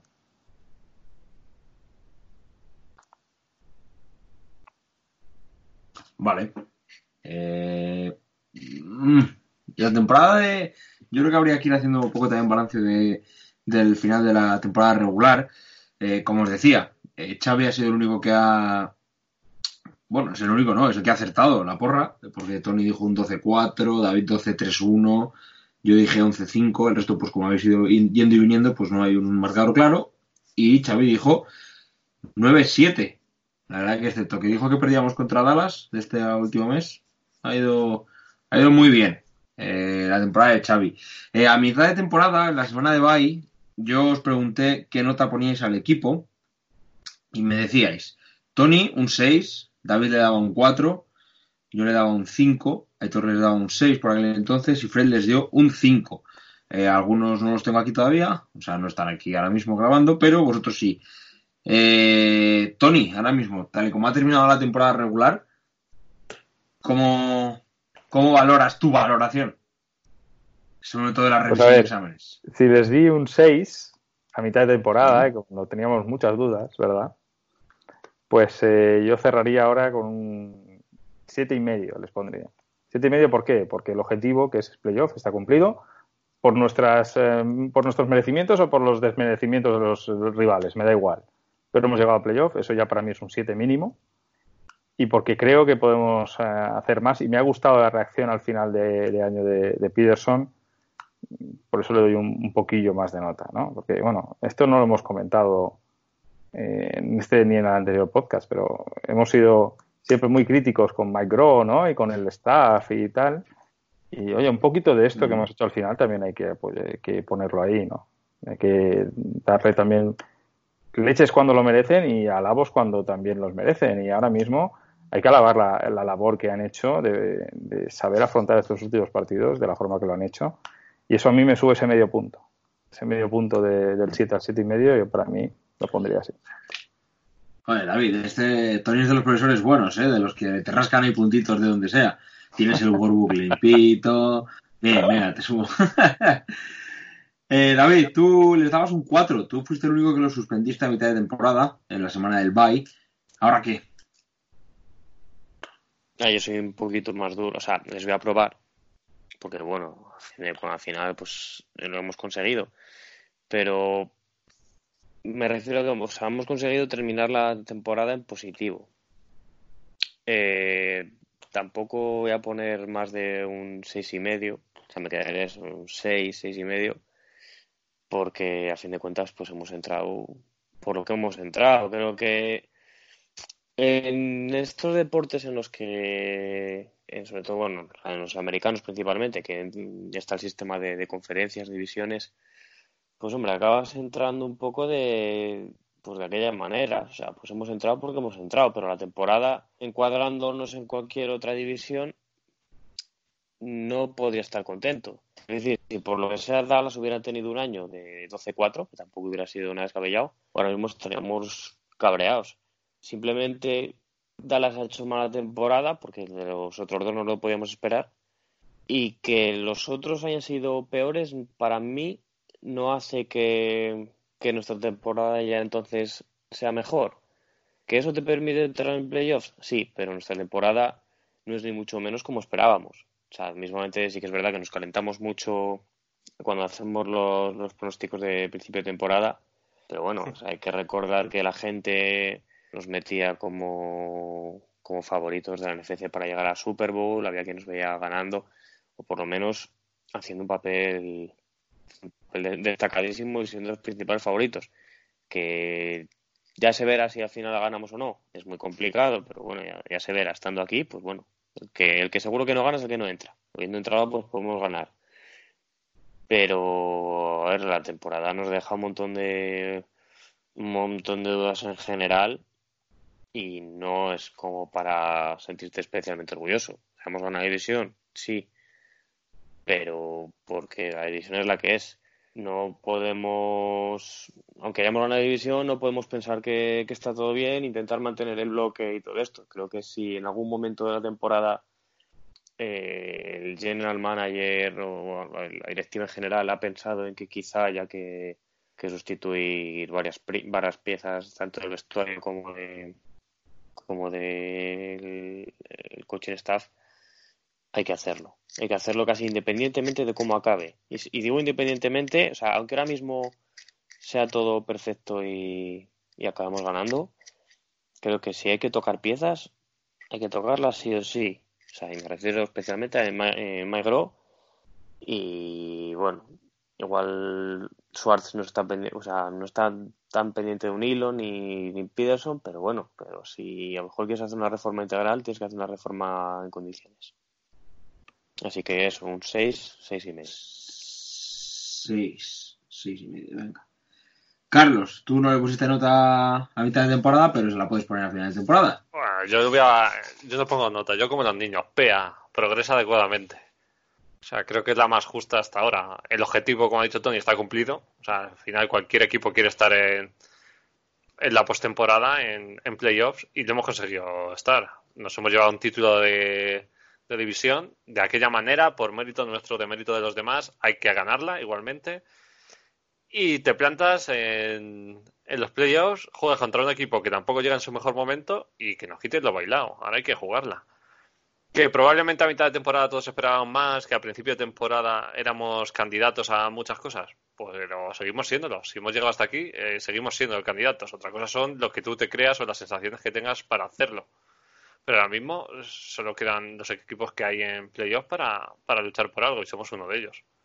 Y el primer partido jugamos en casa, o sea, eso hay que tenerlo también en mente. Entonces, para mí un PA, eh, hemos pasado de un NM a un PA y Bueno. dependiendo de cómo vaya, un PA más.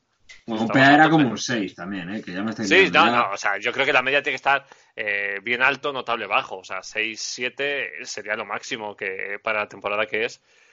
Pero también hay que mirar el, la cantidad de lesiones que hemos tenido y el sobreponernos a eso. Pero sin quitarnos el, la ventaja del calendario. O sea, tenemos un calendario demasiado fácil para el este que tenemos. Lo hablábamos antes. O sea, si hubiéramos, lo ha dicho, me parece David. O sea, ganando unos Lions que estaban como estaban, unos Falcons que daban grima, que nos han ganado los Dolphins. Son tres partidos que te permite irte a tres victorias más, que te metes con, un con 12 victorias. Pero bueno, que estamos donde tenemos que estar a final de temporada, que es jugando playoff, con ventaja del campo en la primera ronda y luego a jugarnos contra Niners o Saints si ganamos. Pues yo voy a ponerles un 8, chavales. Estoy en plano y generoso de rebajas de Navidad, porque si les ponía un 5 a mitad de temporada, que eh, yo creo que llegábamos con bastantes dudas, porque aunque habíamos ganado y tal, eh, era cuando empezábamos a dudar, creo que el, re- eh, el reponerse a todas las lesiones, eh, que poco a poco el equipo haya ido eh, también amoldándose a esa nueva manera o a sus nuevos jugadores, con un playbook que ha ido mejorando, que en el fondo de eso se trata a lo largo de la temporada, de ir en una línea ascendente que te permita entrar en playoff pues con un ritmo positivo. Quizás sea justo eh, lo contrario, hablando de las distancias a lo que está, a lo que está pasando a los Patriots, que llegan a playoff, que hace cuatro semanas, cinco semanas te decían Patriots y pues sabías que era un, un rodillo, sin embargo, oye, pues llegan a Wildcard, nunca habían llegado a Wildcard y a la Super Bowl, llegan yo creo que con alguna duda, por lo tanto yo creo que llevamos, como decís vosotros alguna vez, con la barrita hacia arriba y bueno, saben, y además creo que solo el hecho de, cómo ha terminado la temporada Carson Wentz, de las cifras que está haciendo con, con los receptores que está, que está manejando, pues yo creo que un 8, un 8. Al final entras, eh, vuelves a ganar la, la división y joder, creo que es importante seguir entrando en playoff. No, no, no tengo el dato de cuántos años seguidos lle- llevamos entrando en playoff, pero son bastantes. O sea, creo que son bastantes. Por lo tanto, eso también, que lo hemos hablado alguna vez, eh, te permite pensar en que somos un equipo que ya está ahí. Es uno de esos equipos con los que hay que contar siempre a final de, de temporada y eso creo que creo que es bueno. Entonces, yo les pongo les pongo un 8. Ahí queda eso. Eh, estoy buscando lo de cuántos años llevamos en playoffs seguidos. Nadie lo tiene por ahí, ¿no? Eh, Pues los tres de cuatro de Peterson, yo creo que cuatro, no tres, tres seguidos seguros. El de la Super Bowl fue el, el primero. el, No. el- el primero de la era Peterson que, que El primer, año de, el primer año de Peterson entramos en playoff. No, eh, No, no, hicimos no, Super Bowl. No, No, no, no, no, no, no, no, no. El segundo. El, segundo. Primero, el primero es el debut de Carson Wentz, que bueno, hicimos buena temporada, pero no entró al final. Correcto. El Pero segundo año de. Fue cuando No, el primer año de no, Wilson. no, no, no. ¿No? Entró, entró Dallas, que creo que le, que le ganó en el primer partido Green Bay. Creo recordar Ah. que Rodgers se sacó la polla exagerado. Creo que fue ese, ¿no? Con lo cual llegamos tres años seguidos entrando. Este es el tercer año. Pero bueno, el anterior, o sea, el anterior a ese habíamos entrado. Bueno, Sí, es que con con Kelly, la- seguro. No, yo creo que con Chick Kelly fue un... Sí, sí, sí. No, bueno, sí dos veces seguidas la división, sí. Que no ganó Saints, yo creo. Pues sí que sí, Saints en el extra point, eh, digo, en el field goal ese que nos metieron en el dome y tal. Ese fue el, año, fue el primer año de, de Chip Kelly, yo creo. El de, el de Foles. Yo creo que el año bueno de No, ese es, Foles. 2000, ese es 2013. Que veníamos de no hacer nada durante temporadas y nos metió con un 10-6, creo recordar. Sí, estoy casi seguro. Qué A viejos. Joder, ya te digo. Mira, estoy aquí mirando. Los playoffs de 2017 no estamos. No, mira. Yo lo tengo yo en pantalla ahora mismo, si lo queréis ver. Ah, los playoffs del 16. 17, 18, Vale. 19, tres años consecutivos, ¿vale? Después, no nos clasificábamos desde el die- en el 17 que nos metimos y ganamos la Super Bowl desde el 2013, que fue el- la que los eliminó Saints. El de Kelly. Chip Kelly, el grande. Kelly, ¿de acuerdo? Entonces ya eh, hasta el 17 no nos volvimos a clasificar, ya lo llevamos tres años seguidos. 17, 18 y 19. Pues a eso me refiero cuando creo que estamos un poco ahí metidos en, en ese circuito, 14. ¿no? De- 14, 14 15 espurria, pero ¡oh! Oh, madre mía. Cuando tenemos como- a Ryan Matthews este de, de corredor. de back. Madre de Dios. joder. Madre de Dios.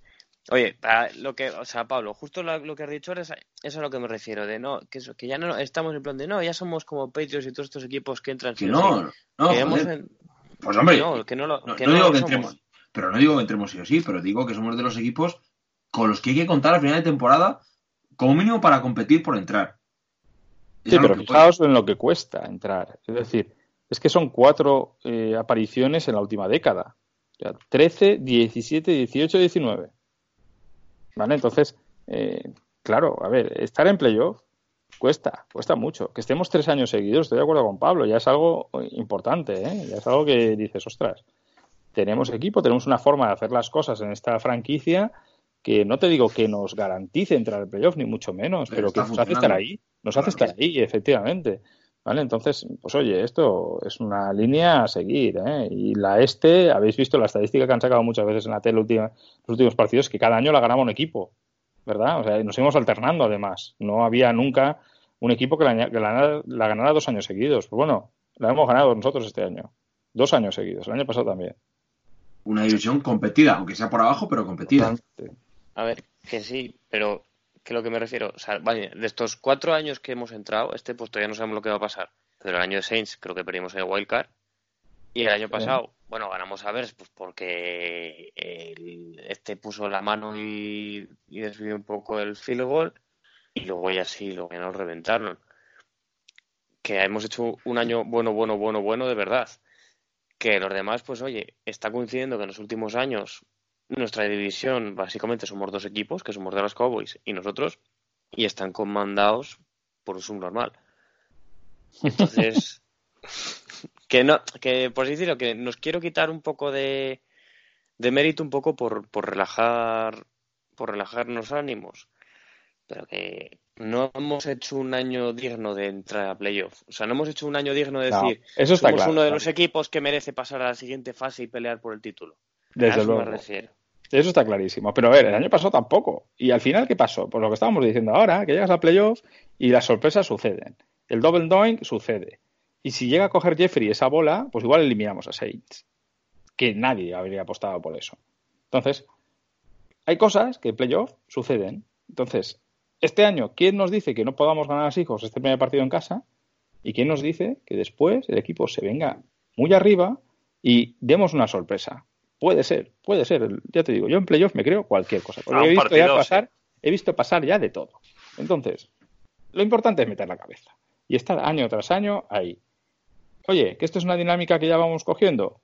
Pues somos muy afortunados de estar viviéndolo, porque es así. Es muy difícil meterte en playoff todos los años. Oye, ¿cuánto hace que no entran los Dallas? O sea, Ah. a competir en serio. Es que, Dallas lleva una, una victoria en playoff, creo, en los últimos 20 años. claro, es que ahí tienes, que es difícil, yo creo, sí, sí.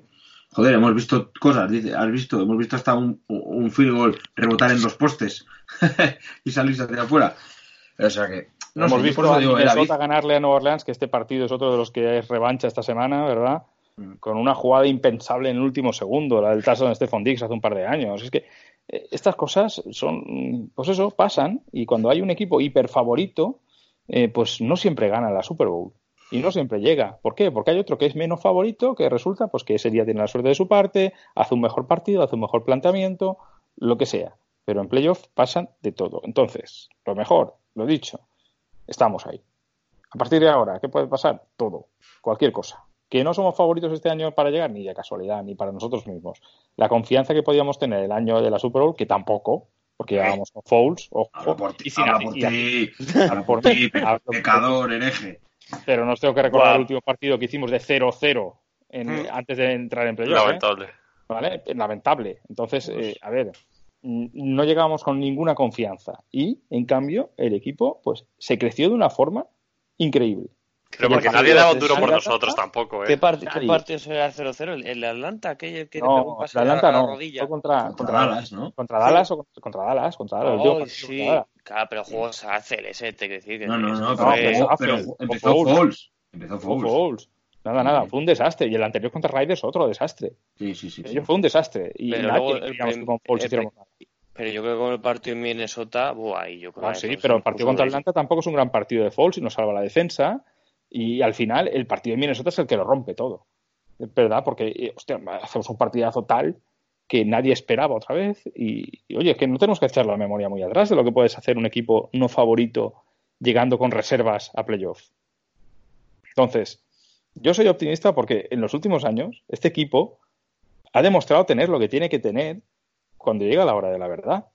Y el año pasado fue mala suerte, pero estuvimos a ese catch de Jeffrey de ganar el partido. Pero a esto, ¿eh? O sea, que nos metíamos en su yarda 10 faltando un minuto. Entonces, esa es la cuestión, que este equipo encuentra las formas de ganar, insisto. Y yo creo que eh, juegue, juegue quien juegue, ya es un tema eh, que aquí es donde vemos realmente al Peterson, que es un entrenador top en la NFL, en estos momentos. ¿Vale? De decir, consigue con lo que tiene hacer un equipo competitivo y con ansia de ganar. Y de verdad, es que lo habéis visto esta semana. Lo visteis la semana pasada contra Cowboys. El equipo está crecido a un nivel increíble. Es que Boston Scott se cree que es el mejor running back de la NFL ahora mismo. Pero Y- eso es lo que creo que aprovechan bien. O sea, todos los Claro, sí. squad, toda la gente que viene de. Es como, yo valgo para la NFL y es ese hambre es lo que tienen que demostrar. Pues eso es lo que consigue hacer Peterson y por lo que para mí es uno de los mejores entrenadores de la NFL, que consigue que sus jugadores estén preparados en el momento justo que tienen que estarlo y se lo crean. Y después te puede salir mejor, peor partido, hacer peores o mejores planteamientos, no lo sé, pero los jugadores los tienes al 2000%. Y esto, eh, llegas a playoff y es fundamental. Entonces, eh, yo creo que podemos ganar a Seahawks, insisto, y si- simplemente de cabeza, o sea, ganándoles de cabeza. Que ya después mm, salgas ahí y no te salgan las cosas, veremos. Porque sí que es verdad que lo que he dicho antes de Wentz y ser su primer partido de playoff y la presión y tal, que no nos, que no nos eh, pese demasiado.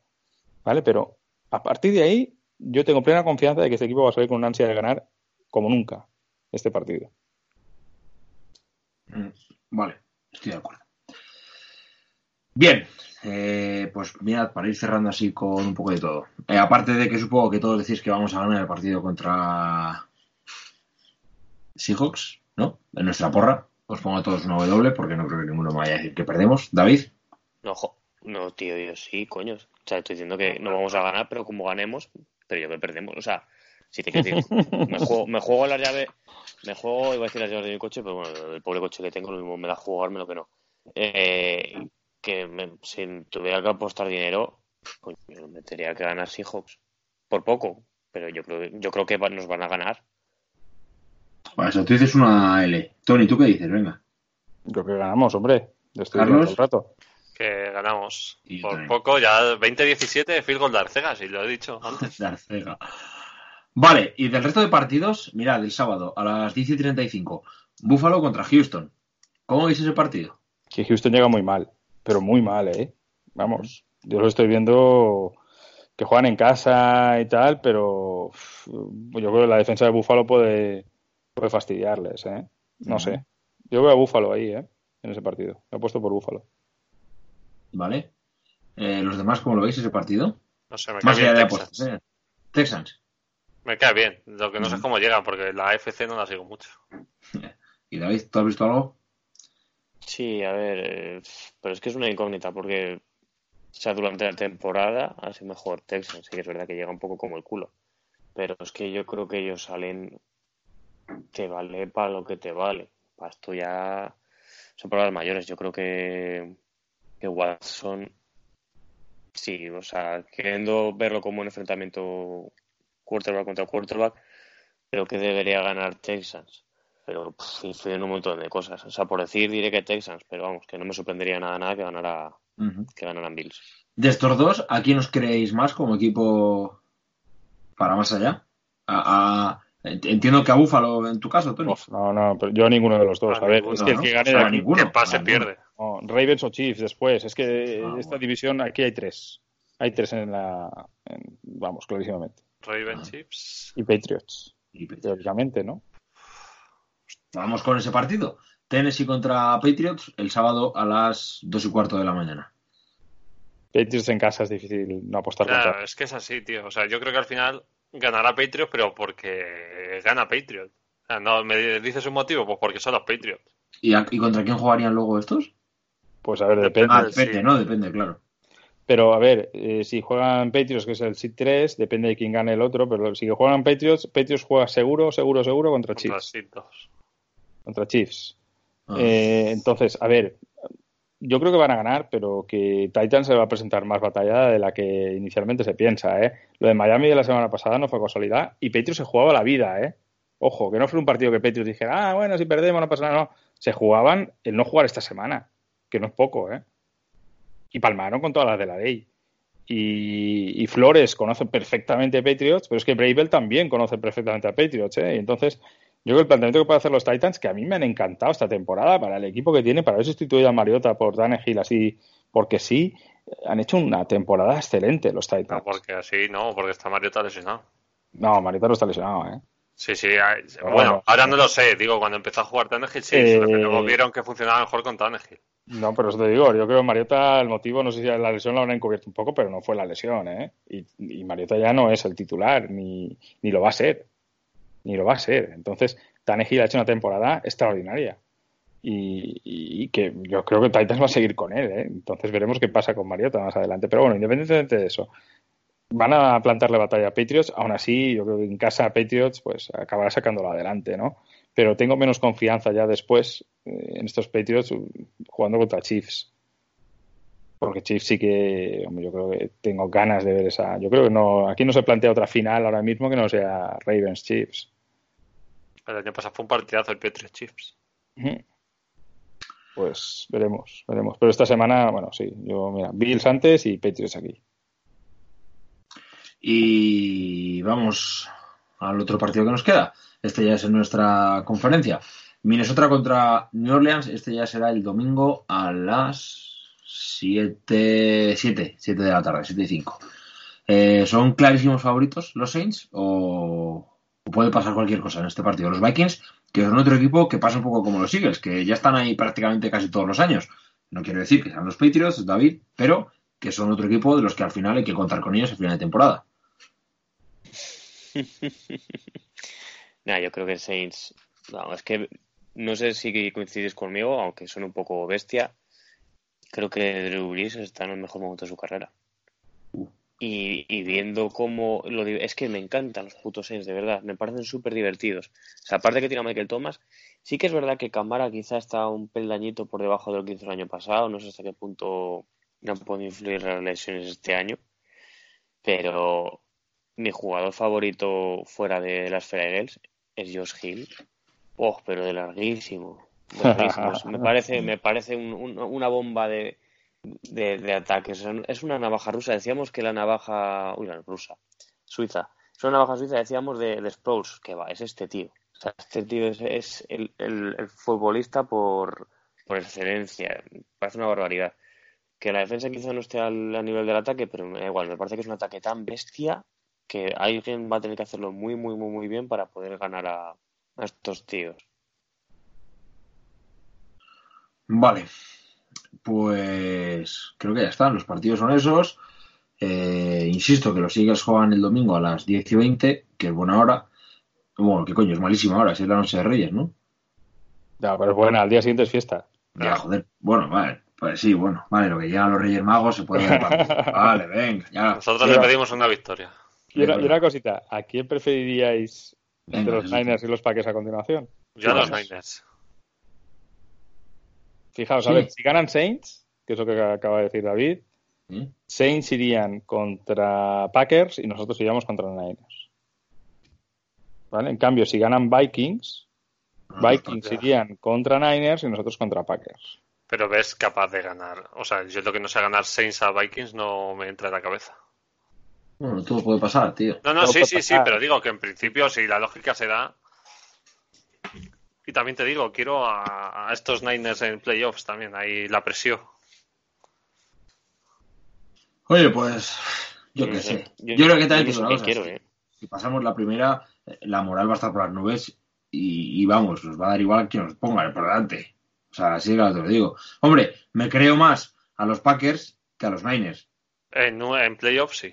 Eso me pasa a mí. Entonces, pues hombre, pues los Niners podría ser eh, como para bajarles un poco la moral, pero también te digo que hay un momento que sí, me creo, me creo menos a, a los a, a los Packers, que creo que al principio he dicho, pero sí, Niners, Niners. No sé cómo lo Los ves. Packers tienen eso de que si les paras el juego de carrera, pues por el aire te pueden machacar, ¿no? Con Rogers y tal. Los Niners han hecho algún partido bueno aéreo este año, pero el juego de Shanahan está fundamentado al 99% en que la carrera le funcione. Entonces sí que es verdad que la defensa de Niners es muchísimo mejor que la de Packers. Pero sí. muchísimo mejor.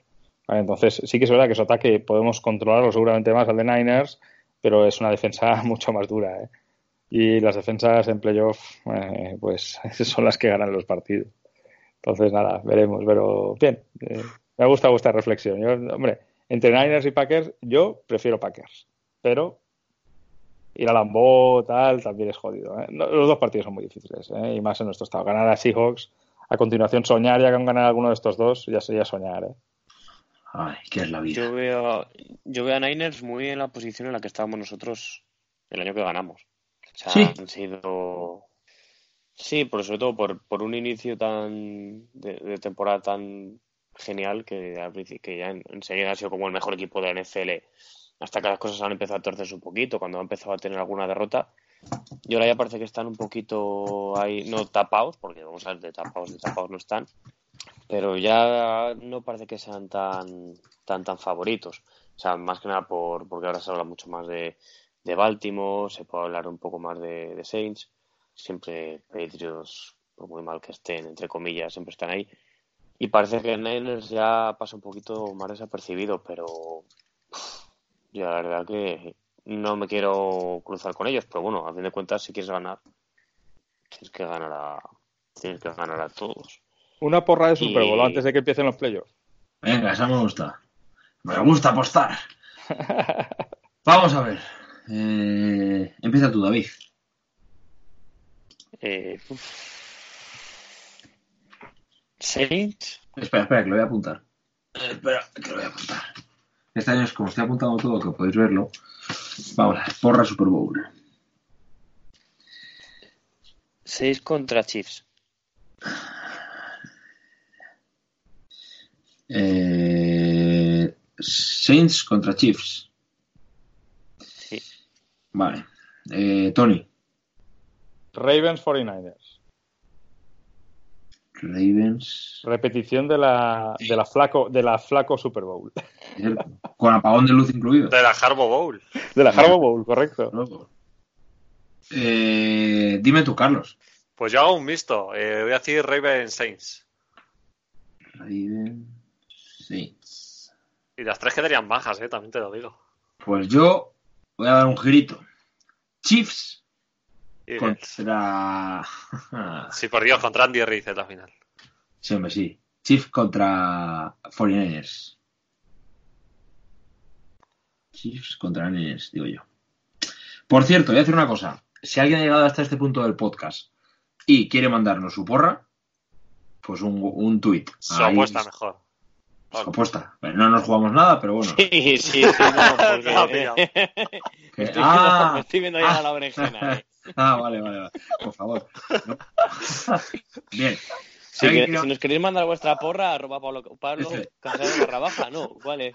Nah, a, a los dos Pablo Casado. Hombre, no, que, que nos la escriban en Twitter o nos la escriban en, en los comentarios de iVoox o donde En quieran. Twitter, en Twitter. Que nos pongan ahí en Eagles Spain, eh, porra o eh, porra Super Bowl y nos ponen cuál va a ser la final. Eh, eh, estaría bien que lo mandarais antes del domingo cuando se sepan los resultados. Por lo tanto, lo tenéis que mandar mañana, que es viernes, si os da tiempo. Y si no, pues cuando podáis. Eh, Venga, el que, el que, Al que el que acierta lleve, se lleva la porra de Pablo Casado. y el- eso es, el que se acierte sea una porra de Pablo Casado. el que Eh. lleva, el que lleve la cuenta de Eagles Spain, que no hay que desvelar quién es jamás, No, es que Batman. ponga, que, que ponga un tweet que es la de envíanos una foto con tu porra. Eso es. Mándanos una foto con tu porra ah, y te puedes llevar, ya veremos. Un. Eh, vale, pues ya está. Eh, Tony, Ravens 49ers, David, Saints Chiefs, Carlos, Ravens Saints y yo digo Chiefs 49ers. Eh, nadie menciona a los Eagles, ojalá Freddy y compañía sí. Pues aquí lo vamos a dejar. Eh, Tony, la semana que viene más, ojalá contando y cantando una victoria de los Eagles. Ojalá con victoria, seguro que sí. David, ojalá con victoria. Felices Reyes, ¿no? No, los Reyes tengo, tengo guardia. Tienes guardia. Bueno, pues hombre, 24. bonito. Les vas a ver llegar al hospital, eso es bonito. hombre. Eso Ahí repartiendo regalos entre las habitaciones. Muy bonito. Carlos, felices Y precioso, precioso, vamos. O sea, vamos. Uf. un año, un ¿Qué- año a que abuelo- qué- una- joder, un ¿A quién le gustaría estar con la familia estos días, pudiendo trabajar? pero me refiero que dentro de que la situación es bonita, eh, un año le toca a mi abuelo estar en Reyes ingresado y joder, me acuerdo que le regalaron ahí los Reyes unos calcetines y tal. O sea que no sé, nos hizo ilusión, ¿sabes? O sea que fueron, ¿Tienes ilusión porque te regalé los calcetines? joder, repartían regalos por el hospital, no sé, me hizo ilusión a un señor mayor. pero estoy, estoy en urgencias, ¿eh? O sea, hay poca... Ahí te regalan mocos. Sí. Bueno, tú la cuestión es joderme el espíritu navideño. Es joderte el espíritu navideño. Hasta el año que Venga, viene. ala. Carlos, feliz año, ¿eh? Y feliz, año. Hasta luego, hasta el año que viene ti también. Y nada, lo dicho, que Xavi Martín, que ha acertado la porra de la temporada regular, que es el más complicado todavía, pues nada, se lleva el aplauso y el programa de el juego del programa y el aplauso del público y nosotros volvemos la semana que viene, ojalá contando que los Eagles vencieron a los Seattle Seahawks, recuerdo, domingo a las 11 menos 20 de la noche. Fly Eagles Fly, gracias por estar ahí un año más, hasta la próxima.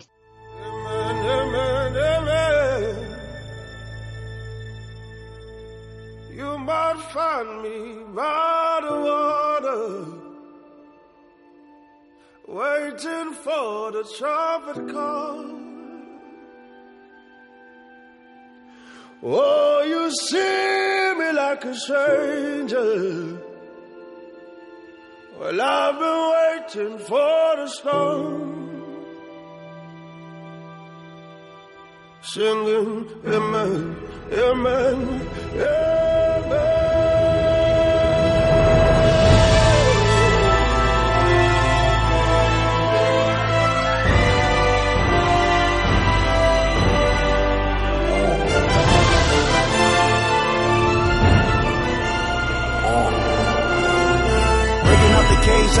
change.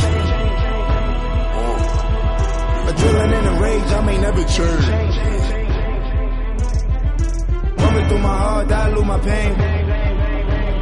Compressing all the stress, asthma on my chest, running out of breath. They gon' know my name. Clear up out the mud, brush the dirt up off me. Going hard, hit 'em where it hurts, kill 'em softly. Bone stress, trying to clear my mind, even smoke less, hopelessness. But I'm in this shit full fledged, talk reckless. Coming for your neck, no strap though. Run it, run it, running this shit, both legs, bro. Put around town that they coming for my head though. Funny thing about it, they don't know it's in my head though. Schizo, maniac, finna go klepto. So hands on, it's gonna hard for me to let go. Let go, my ego, my ego in the same boat with a slow leak. Screaming at the world till she prank up. My middle fingers to you all till I'm ready to go.